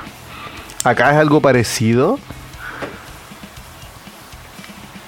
No sé si algo parecido, o pero... está poniendo porque porque referirse al, al- al testamento de Picasso es como que Picasso valía callampa pero hay que comprenderlo o poniendo de ejemplo a alguien que vale callampa Yo creo que sí. ya Yo creo que el- es que era un hater Picasso. ¿Y sa- y sabéis qué?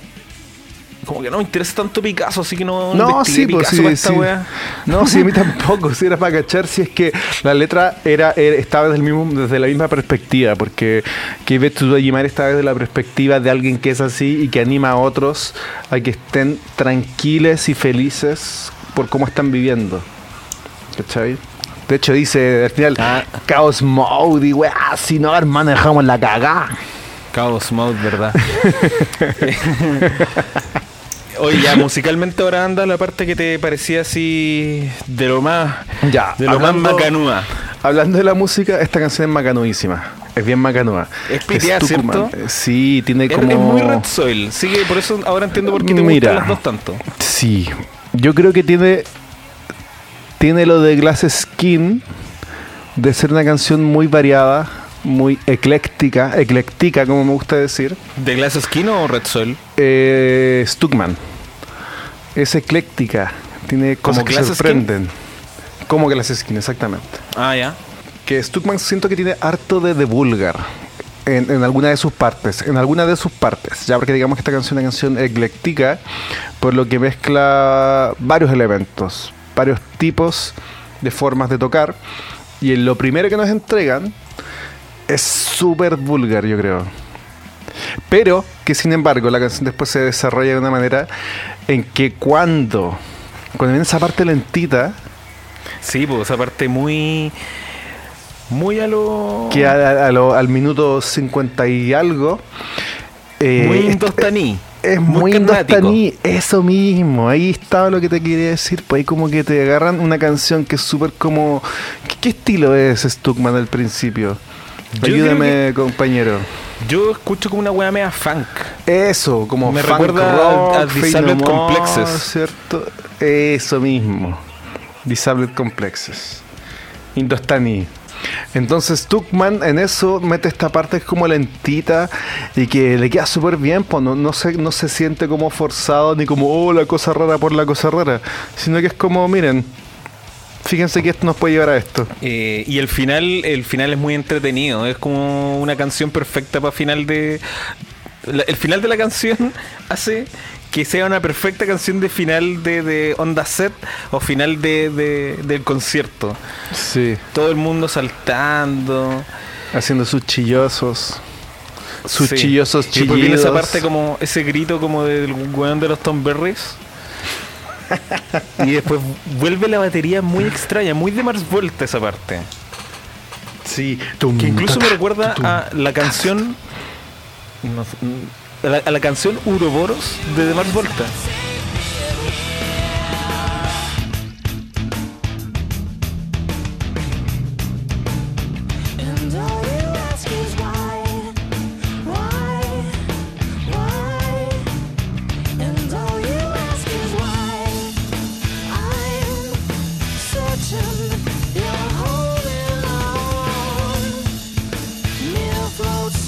Aquí no estamos. No estamos pasando por alto una weá muy brígida. A ver, y es dale. que, y es que esa canción es del mismo año, po. Es del disco, es del año 2008 y que es un disco que tiene muchas eh, mucha inspiración medio oriental, ¿te acordáis? Sí, pues, estaba como el, ese disco es del año eh, 2008, 23 de enero. Así que puede haber sido una, una gran inspiración.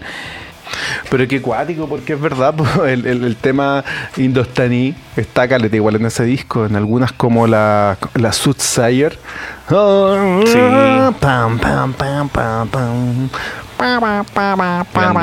En cambio ahora vuelven con una wea. No, oye, ¿sabes que el otro día, cuando cachamos la, como la bola nueva, me dio una Antemás, rabia, que loco, era que me dio No, que mejor.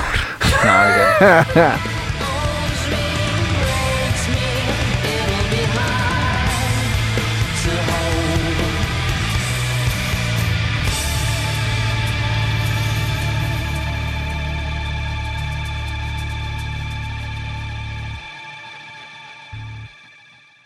La siguiente canción es Reiketsu Nariseva.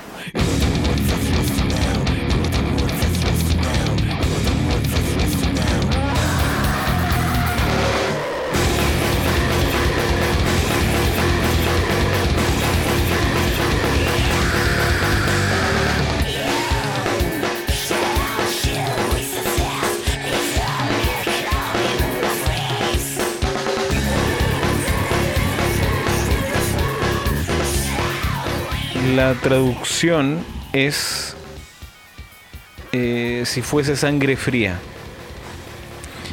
Pero si fuese a sangre fría. si fuese de sangre fría, algo así. Ah, ya, si es que Si yo- fuese si yo fuese persona más fría. malandra. Si fuese más Sí. malandra. Pero es que lo curioso de Reiketsu Nariseva y en lo particular de los kanji es que es con una gramática antigua que ya no se utiliza.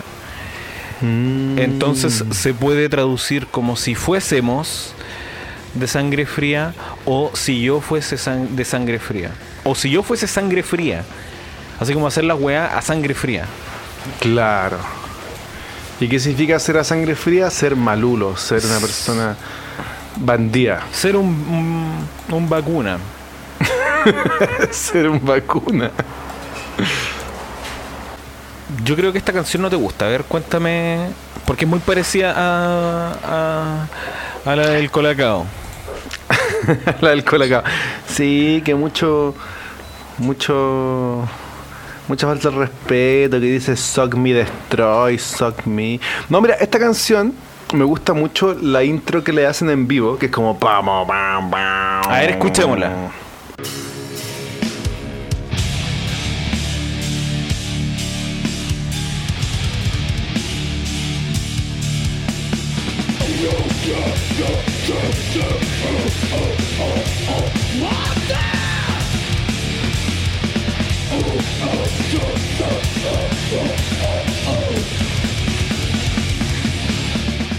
Y que dice Esa moto, intro moto de- chillón. Sí, pues. Es buena, es buena. es Esa intro de 20, min- de 20 segundos es mejor que toda la canción. Todo el resto de la canción. Puta sí, weón. Sí, no me gusta. Ay, weón, ya cagué, cagué, me fue la mierda. Ya entendí, weón, acabo de entenderlo todo, conche tu madre. No, no Ya estoy ser. Todas las weas que, que, que no me gustan de esto, ¿sabes por qué es? La voz suspira. Porque me recuerdan a Cradle of Field. Eso es la weá, me acabo de dar Ya, cuenta. pero es que eso es un defecto súper personal que tiene que ver con tus recuerdos. Pero ¿sabéis qué? Esto que ellos dicen, ya, bacán, esta canción, o sea, ya, perfecto, esta canción se parece a nuestra época anterior, Pero es pero mejor. cuando, le- cuando le Pero mete el mejor. indostaní, cuando le mete el indostaní está bueno. Ahí me gusta en el minuto mucho. y medio, en el minuto y medio. ¿Lo estamos diciendo bien, lo indostaní o eso es lo, lo otro? Lo hindú yo diría, porque el disco tiene una mezcla entre indostaní y carnática. Y esa parte deliciosa hace que la canción se pague. ¿Cachai? Como cuando una película es mea- empieza mea, mea mala y de repente pasan cosas bacanes y termina siendo una buena película. Eso me pasa con esta canción. Y ellos dijeron, es mala esta canción como empieza. Hagámosle una intro bacana en vivo para que así todo quede redondito. Por eso en vivo es así perfecta. Listo. Sí, sí. Si quieren disfrutar esta canción, busquen versiones en vivo. Porque el final es bacán la parte trash del final. Y lo canta bien. Y creo que es, Sí, la- sí, sí. es el mejor. A ver, de todos los momentos trash del disco, esta es la, la parte mejor mezclada. Habiendo sido tan ruidosa la canción, esa weá encuentro que está súper bien mezclada. Podría haberse mezclado así Vinuchka y habría estado mucho mejor. Wow, claro. Pero eso, yo creo que pasemos a la siguiente porque en la siguiente el disco vuelve a subir a, a lo alto de los cielos. Con Guare Yami Tote.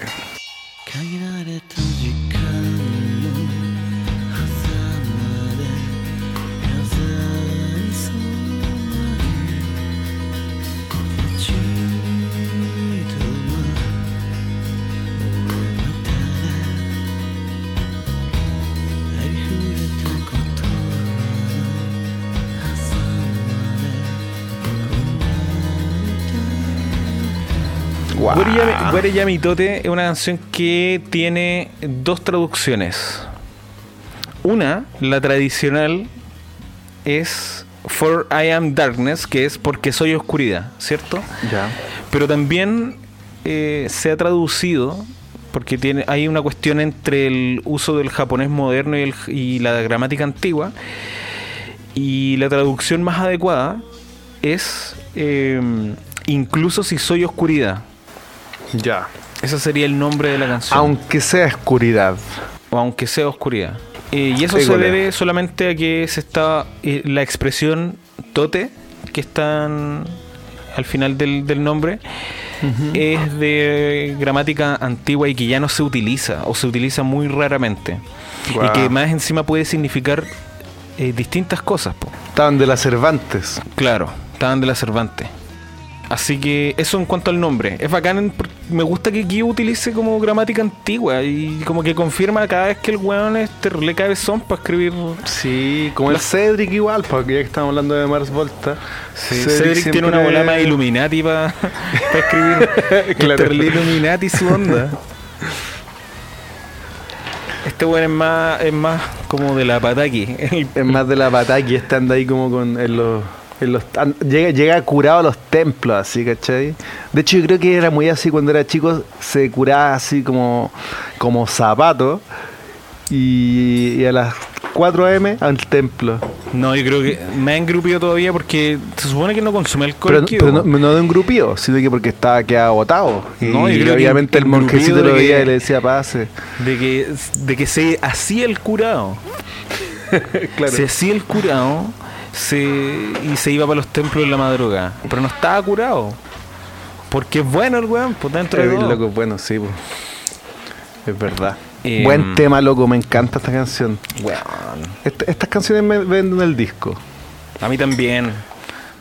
Creo que lo he mencionado antes, pero para mí las canciones lentas y de Diren Gray que tienen eh, un corte más progresivo eh, son mis favoritas. Creo que son las que están mejor hechas y las que más se lucen todos.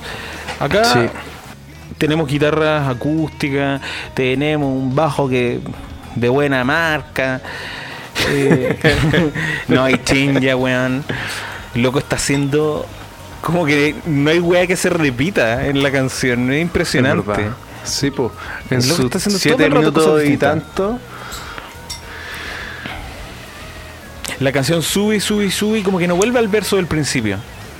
Ay, qué buena. Sabéis que esta canción se me olvida que existe. Debo decir. Y mira, tiene esa weá en el coro que es como un caballito. Sí. También no se había hecho antes en Diren Grey, entonces por eso es un disco tan bueno. Dentro de toda la wea, es un disco excelente porque hace weas completamente nuevas. Pueden haber estado en Macabre y en Kiso, pero algunas cositas.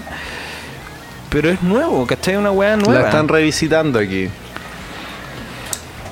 No, yo creo que es nuevo. O sea, por eso digo, podrían haber cositas de esos discos. Claro. Pero es una weá nueva, un ritmo completamente nuevo, Guarayamitote, que también al- sigue, sigue la línea de Glass Skin en interpretación vocal. Y sabéis que yo creo que esta, es verdad, sigue el, el Glass Skin en esa parte.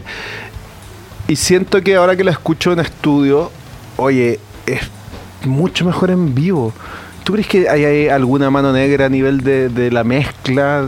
¿Por qué el disco suena tan corneta, loco? Yo No creo si que lo la mano negra está en, en la producción. Entonces yo creo que más que mano negra quisieron probar con alguien y no resultó, no, no estuvo, no estuvo el mejor resultado. ¿Cachai? Hay una weá muy que a mí me molesta en, en la versión eh, original del disco y es que siento que, a pesar de que a mí me encanta cuando hay hartos medios, siento que, el- que la weá tiene como todo al máximo, como en los altos, los medios y los graves al máximo, o incluso Ya, menos claro. graves de los que yo querría. mm. En cambio, eh, en la versión del 2012 le bajan los medios un poquito y es una mucho mejor versión en general. Hay más reverb, por Mm, ejemplo. claro. Eh, hay un mejor trabajo en la batería. Se aprecia realmente el trabajo de Chinyata Naka- Nakataka. Chinyata Nakataka. Eh, sí. y bueno, se goza, se goza. Y además Sí, que de la Guare Yamitote, para volver un poco a esa canción, era, fue una canción de comienzo de concierto con, con cortinita por delante. eh, O a lo Júpiter. a lo De Júpiter. Buptic. Sí. Eh, y la mejor versión para destacarla, la del 2017. Que de la gira From Depression 2 también mejor versión vocal. Si ustedes revisan el live del 2010 de Uroboros, que tiene la frase al final eh, que la banda tra- tradujo literalmente como eh, The Proof in the Name of Living. Ya. Eso está al final de la canción de- Ah, en japonés. Sí, sí, sí, sí, sí, sí. De ahí sale el nombre del, del, del tour y de, de ese live. Weón Cuático se, igual, se sí. cansa brígido cantando esa canción. Guau. Entonces, Buena canción, sí. Pero, pero maravillosa.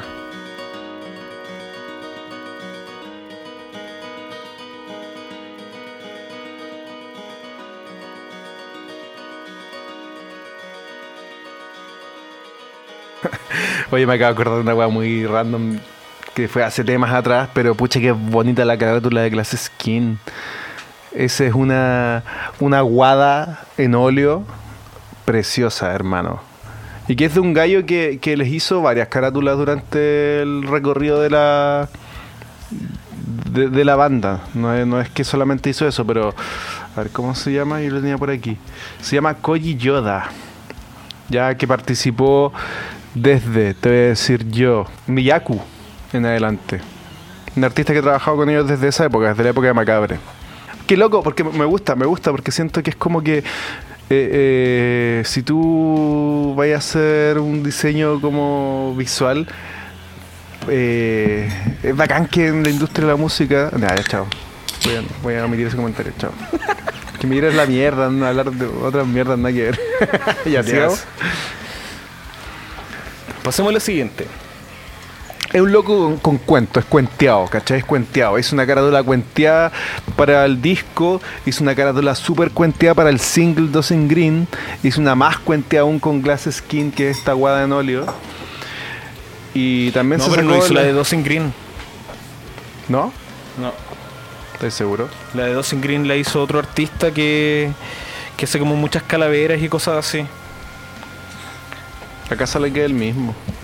La Ah, no, no, la ilustración, tienes razón, es Takato Yamamoto. Sí, búsquenlo en Instagram, es pulento su trabajo.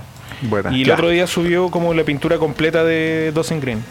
De ahí, la- de ahí vamos a hablar. Oh, ya lo hablamos. Chao. Estamos listos. Dos in green. Siguiente tema del disco. Bugaboo.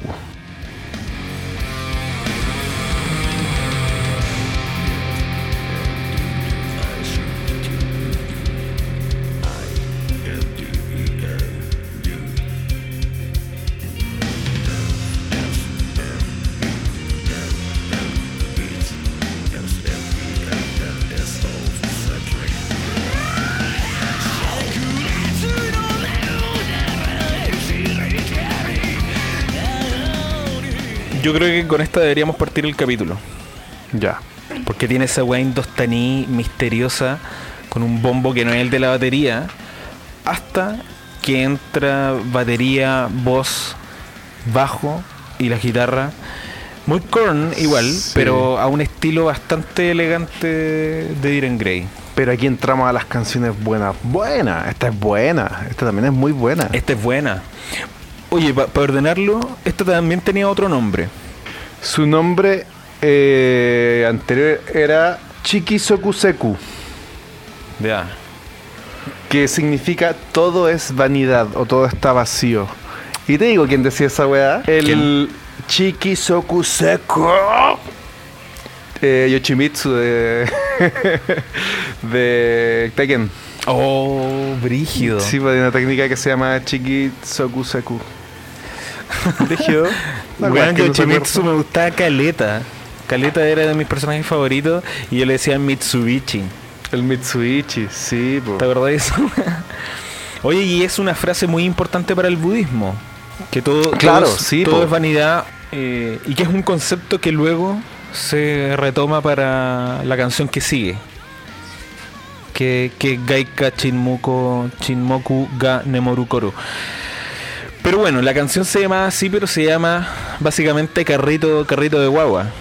Sí, eso, ¿qué es Bugabó? ¿Qué es un Bugabó? Un bugabú es un carrito para guagua.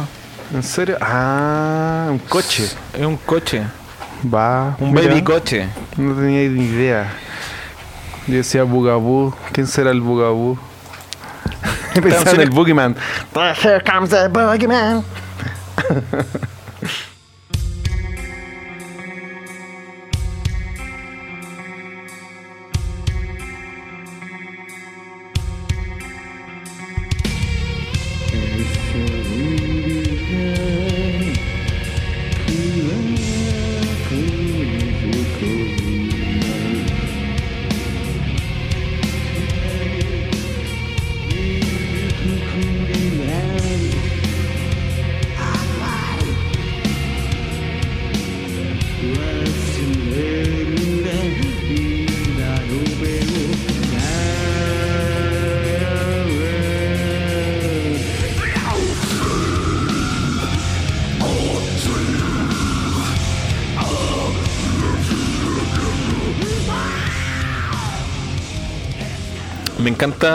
El- la evolución que tiene la canción. Eh, bueno, lo, lo que ya comenté como parte y cómo se van uniendo todos los instrumentos. Y que ya cuando entra a un ritmo más convencional podría dar a entender que, que va a ser una, una canción más o menos convencional. Pues verso, coro, verso, coro. Eh, incluso con un ritmo parecido al de Toguro. Pero después tiene este como este coro gutural. Y lo que más me gusta es la parte de como del gritito que viene después de, de ese coro que la hace más religiosa, siguiendo el tono, el tono de lo, de lo místico que está en el disco. Y ya el, segun- el segundo verso es otra weá, eso es lo que más me gusta de estas canciones, que van cambiando todo el rato. Se perdió ya esa noción del verso coro verso, weón que lo encuentro muy brígido. Las canciones dejaron de tener esa, esa estructura para Diren Grey en este momento. Eh, aunque hasta cierto punto igual lo tiene. Y después tiene un, un deletreo que lo encuentro maravilloso. Ay, porque buena esa parte. porque- Súper buena. es la raja, ¿cierto? Ahí dele- deletrea. Me hice adicto, estoy muerto del olor, el olor a sacarina. Y después viene una parte de thrash metal que es muy rara porque no la está cantando thrash metal como podría haber sido. Y Sí. es como media, es media post-punk, así como, como bailable incluso. Claro. Hasta que la mezcla en vivo, weón, se nota muy bacán el cambio de voz. Y ya se pone como más, más tradicional, pero me habría encantado que Vinuchka haya tenido la mezcla que tuvo esta canción, por ejemplo. Eh, ¿Cachai que en la segunda mitad del disco tiene mejor mezcla que el principio? Sí, qué cuático. Oye, me, me- da mucha, me llama mucho la atención esa frase de la sacarina. Porque, mira, que para, para eh, todo el budismo, el tema del azúcar y de los dulces es algo como importante. ¿Cachai? Como que son, son eh, elementos como, como sagrados, como comerte un dulce, algo que te da como iluminación de cierta forma. No puedo explicarlo más allá porque soy ignorante, no soy budista yo ni tampoco vengo aquí a enseñar de budismo, pero tengo conocimientos en que el tema de los dulces, el tema del azúcar, sí, pues el tema del azúcar es algo como, como que tiene que ver con, eh, eh, hay algo espiritual ahí con el dulce, ¿ya? Y por eso a Buda le decían el dulcito. El, el dulce. el dulcito. Y la sacarina es. Es un endulzante, pues, ¿cachai? Tipo. Sí, pues endulza generalmente el té y las bebidas, las bebidas calientes. Entonces como es como esa frase hace alusión a bueno, estar ante algo que, que ha perdido la divinidad, que es solamente una como un, un retrato vacío de lo que representa. Esta canción se llama la así, po. Se llama-. Es como cuando estáis con una persona que es terrible estricta en el consumo del té con azúcar y que el weón en su puta vida le va a echar stevia a la wea. Claro. Y acá, weón, yo estoy adicto a la stevia. Tú soy budista y yo estoy adicto a esa weá, ¿cachai? De hecho, esta weá es sobre un buen que es adicto al azúcar porque dice, la parte en que de la atrás dice, soy adicto, estoy muerto, huele a sacarina. Es como, hermano, yo quería mi tecito con, con mis dos y media. Pero es brígido que, que, que esa, esa, esa parte de la letra como que representa la degradación del budista. Claro. Un, un weón que se va como a, a la. A, una- al, a las gotitas, a las cinco gotitas en, en la cuchara de té. Exactamente. Pero gran canción. Ya, pasemos a la siguiente. Estamos, estamos ya yendo. Oye, espera, a- para finalizar Bugaboo. ¿Por qué Bugaboo? Ah, ¿por qué Bugaboo en relación con la letra? Sí. No importa, esto es como David Lynch, no importa. No, No importa, perfecto, No, no importa, déjalo ahí, no, no importa, déjalo ahí, déjalo ahí. No importa. Yo siento para dónde puede ir de repente la letra. Por, por el nombre, por el tema del azúcar, por el tema del budismo y del bugabú, que es el cochecito. Pero eso, Ponguitas, va a ser su, su pega. ¿Ya? Y, y, y nosotros tenemos un capítulo especial de, sobre Bugaboo de dos horas en Patreon.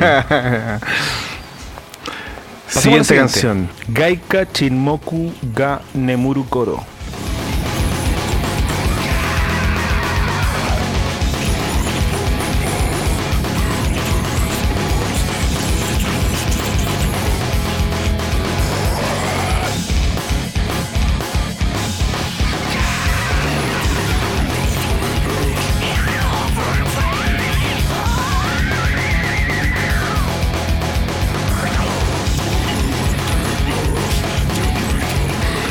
Gaika, Está, está de las mechas. Gaika, que está en japonés, también se traduce como Paean, pero Paean eh, se- significa canción de victoria. Es, Ya. un- es una expresión musical tradicional sobre canciones de victoria, como la típica. ¿Te acordás de la ca- canción típica de victoria? Esta... Ta, ta, tan. No, no sé. ta, ta, ta, Esa, ta, ta. esa. Esta me parece que, que sabéis que no es tan tan tan tan buena, pero me parece muy redondita, es como la resolvieron súper bien desde principio a fin. Sí, es como yo- cero errática la wea. Cero errática. Esta yo creo que es la que más, la que, la que renderizaron al final, la última.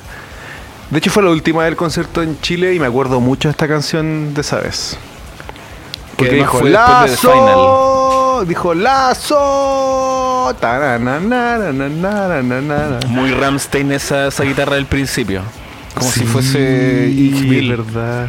Para mi gusto tiene muchas capas la voz y, y la prefiero las versiones culturales que están en vivo. Y en una entrevista que, que leí el año pasado, a Kyo le preguntaban cuál era su canción favorita para cantar de Diren Grey. Y su favorita era esta. Tiene un refrán donde se luce. Tiene un refrán donde se luce. Y decía que Sí. era muy difícil de cantar en vivo porque el one se quedaba sin aire. Ah, Tiene como muy- Flower del Arkenciel. Claro, la Flower del Arkansas. o sea, esta es la Flower de Diren Grey. Claro. Y, a pesar de que se quedaba sin aire, encontraba que la weá como que le, le daba mucha energía y le encantaba ver cómo el público eh, perreaba esta canción. Hacía el, el jacking, como se dice, de la Acid House. la wea. Que el jacking. El jacking es el perreo en el acid house. No. Porque en los 80, finales de los 70, se decía jack to jack, el, el perrear. Ah, mira. Hay canciones que son acid house, son time to jack, ta, ta, ta, time to jack. Oye, basurita. ¿Sabes qué parte me gusta caleta de, de esta canción Gaika? Cuando dice eh, salud de monkey. El deseo se combina con Dios. Sexo con un humanoide. Pero mi parte favorita es salud de monkey. Salud de monkey. Me imagino todos esos monitos del internet. Todo, Oye, respect monkey, loco, respect sí, monkey. weón. Rechace la humanidad, retorne a macaco. Esa weá, esta canción es eso. Básicamente.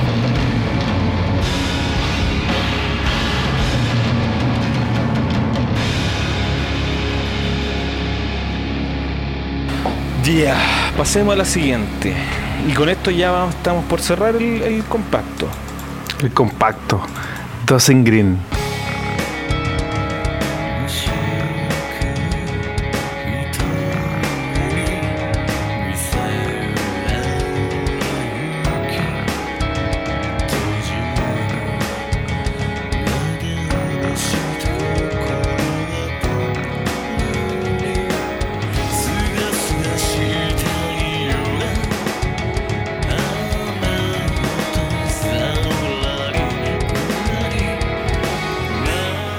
Para mí es mi canción favorita del disco.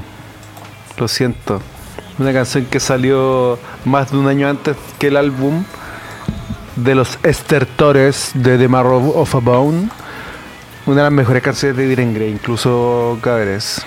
Desde mi punto de la vista.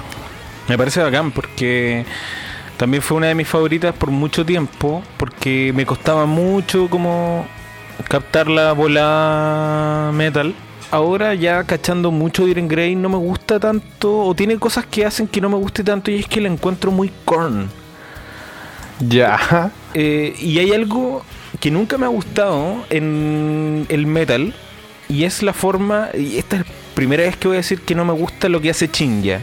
El Chinjata Nakataka. El Chinjata Nakataka. Y que está ya la introducción, pegándole a la cajita. Solo que nunca me ha gustado cuando se marcan los acentos, se toca directo del scratch en un ritmo muy, muy simple. Habría preferido que eso lo tocara, por ejemplo, con otro platillo.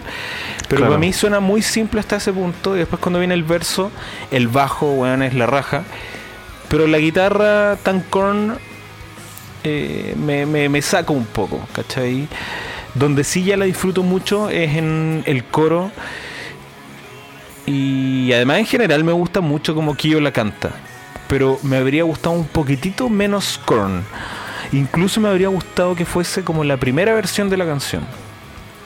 Tú cachai que esta hay varias versiones, po. Sí, po, sí. Eh, y la, la versión original igual es mea fome porque es muy larga y es monótona. Pero tiene una onda un poquitito más. menos corn, ¿cachai? Menos new metal.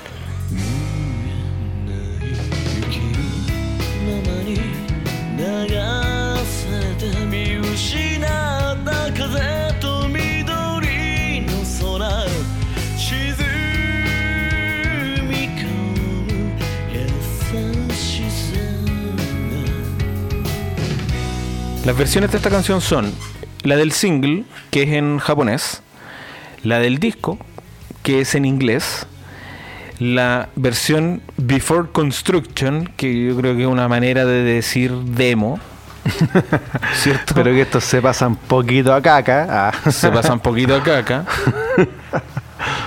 Está esa versión, las letras de esa versión están escritas en un disc, en un libro de Kyo que se llama Gasou no Chikekan.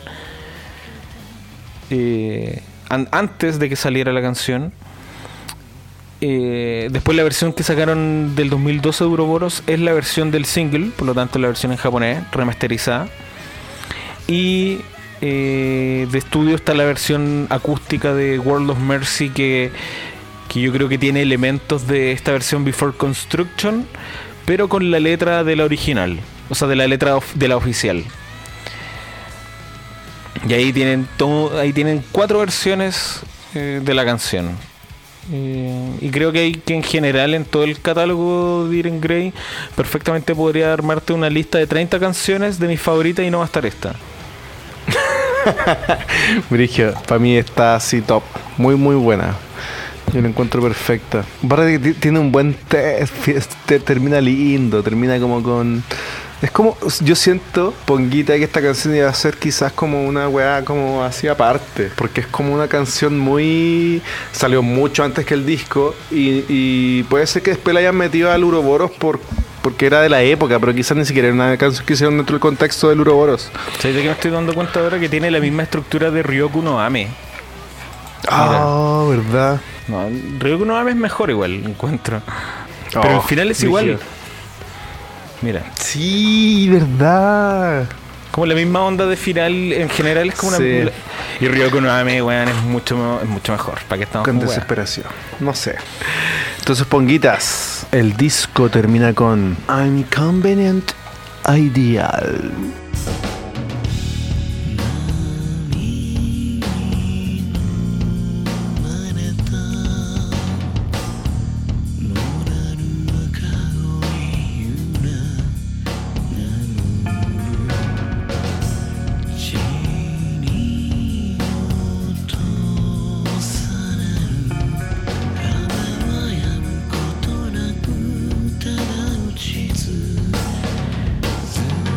Día del juicio era el, el nombre original.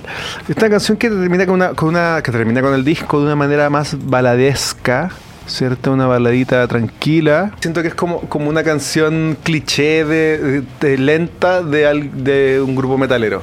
Dame un ejemplo. ¿Cachai? Me recuerda a Oboro, es como esa bola de ese tipo de canciones que son como que no engancho, que son como unos pop medio, o sea, no pop, pero son como música no metal dentro del metal que es como como demasiado épica, no sé, esa es la weá yo creo que me molesta. A mí me ¿O gusta no? mucho, weón. A mí me gusta mucho esta canción.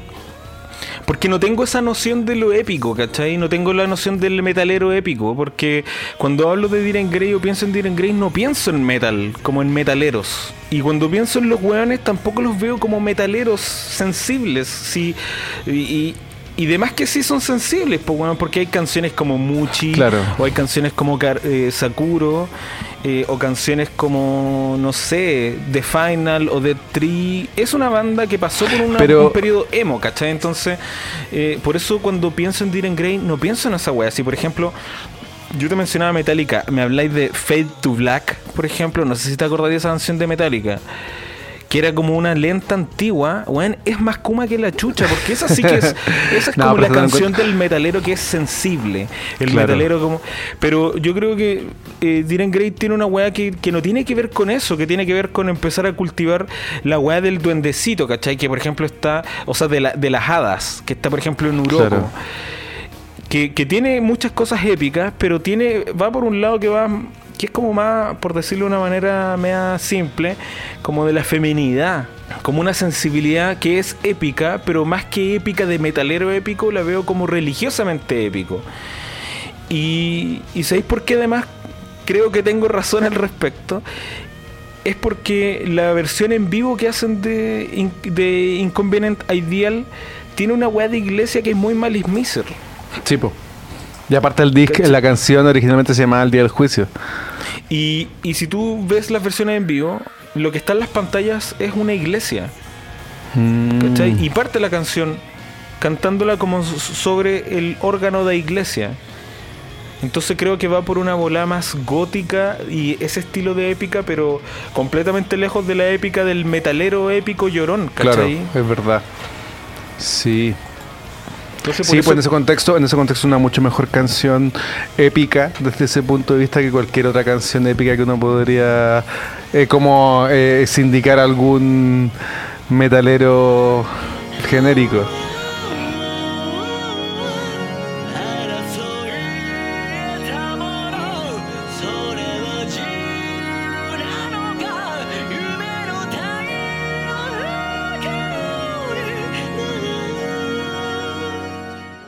¿Qué canción como esta, Inconvenient Ideal, encuentras que apareció después? Dunspiro Inspero, Arque The Insulated World y en Falaris. ¿Hay alguna canción como esta más adelante? Yo creo que ¿La Lotus. Sí, tenéis razón.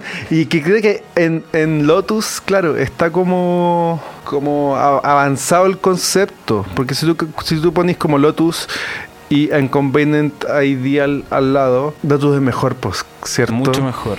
Yo creo que ahí está lo que no me gusta de esa canción porque la comparo con otras canciones de Diren Grey. Es como eso, más que decir, no, es que En- la canción en es mala porque sí. Yo creo que, yo creo que en, en Arque es parte de un ánimo general del disco, pero que está tan bien manejado, tan bien, que no se siente como se siente en una canción, sino que es el ánimo de un, de un- de un- es uno de los pilares del disco en sí, ese ánimo. Pero eso va más adelante. Pero bueno, con eso ya terminamos el disco. ¿Cuál es tu favorita del disco?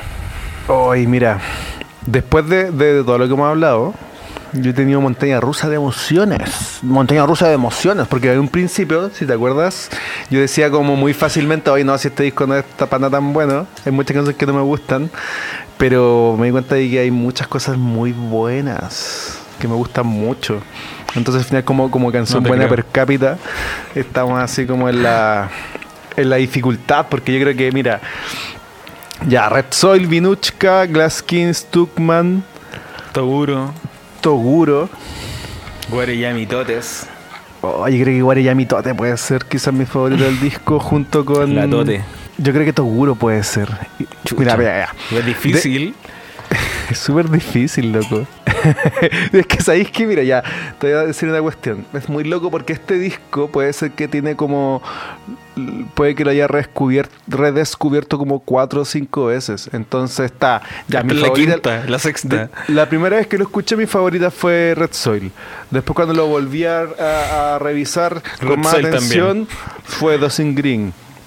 Después, ya cuando estábamos en la búsqueda de las cosas en vivo, Wariyami Tote. Y ahora que lo estoy revisando nuevamente, hasta podría decirte que Toguro. Y Glass Skin. No sé, flaco. Pero yo creo que me incluyo ya, me voy a por. Elige por- tres entonces. Dos, dos, porque No, tres una, una, mucho. una. Ah, ya una. Ya, yo. Dosing Green y ¿Y Toguro. Red Soil o no? No, Stuckman. Dosing Green y Stuckman. Oh, cuático, yo pensaba que Red Soil, weón, iba a ser tu No, favorita. pero es que Red Soil entiendo por qué no, no es. Es que siento que lo que tiene Red Soil lo tiene Dosing Green. Sí, igual sí. No, yo creo que lo que tiene Stuckman, o sea, lo que tiene Red Soil está en Stuckman eh, de una forma más loquilla. Mis favoritas yo creo que son Toguro y Wareyami Tote. Inconvenient Ideal tiene mucho de Wareyami Tote, como en el coro. Pero lo que pasa con Wareyami Tote, y, y por eso creo que te gusta tanto, es que la weá podría haber estado en Kiso y habría, habría funcionado bacán. Por eso quiso es mejor. ¿Mm? Listo. Por eso quiso es mejor.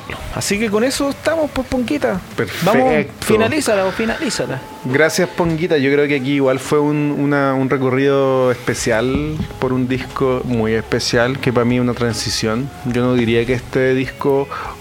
O sea, mira, yo digo que el disco anterior de Marrow Bone fue el que sentó un cambio de sonido así trágico, increíble, potente, directo. Uroboro el disco de la transición a su, digamos, madurez eh, metal progresiva que es Dunspiros. Pero Arque, dejémoslo ahí. Dejémoslo allí. Yo estoy completamente allí, de acuerdo contigo, así que copy pego. Perfecto, entonces con esa idea terminamos Ponguitas. Les contamos, vayan a nuestros capítulos de Visual, tenemos mucho, tenemos Diren Grey, tenemos eh, la historia del City Pop, tenemos el capítulo de Ramstein.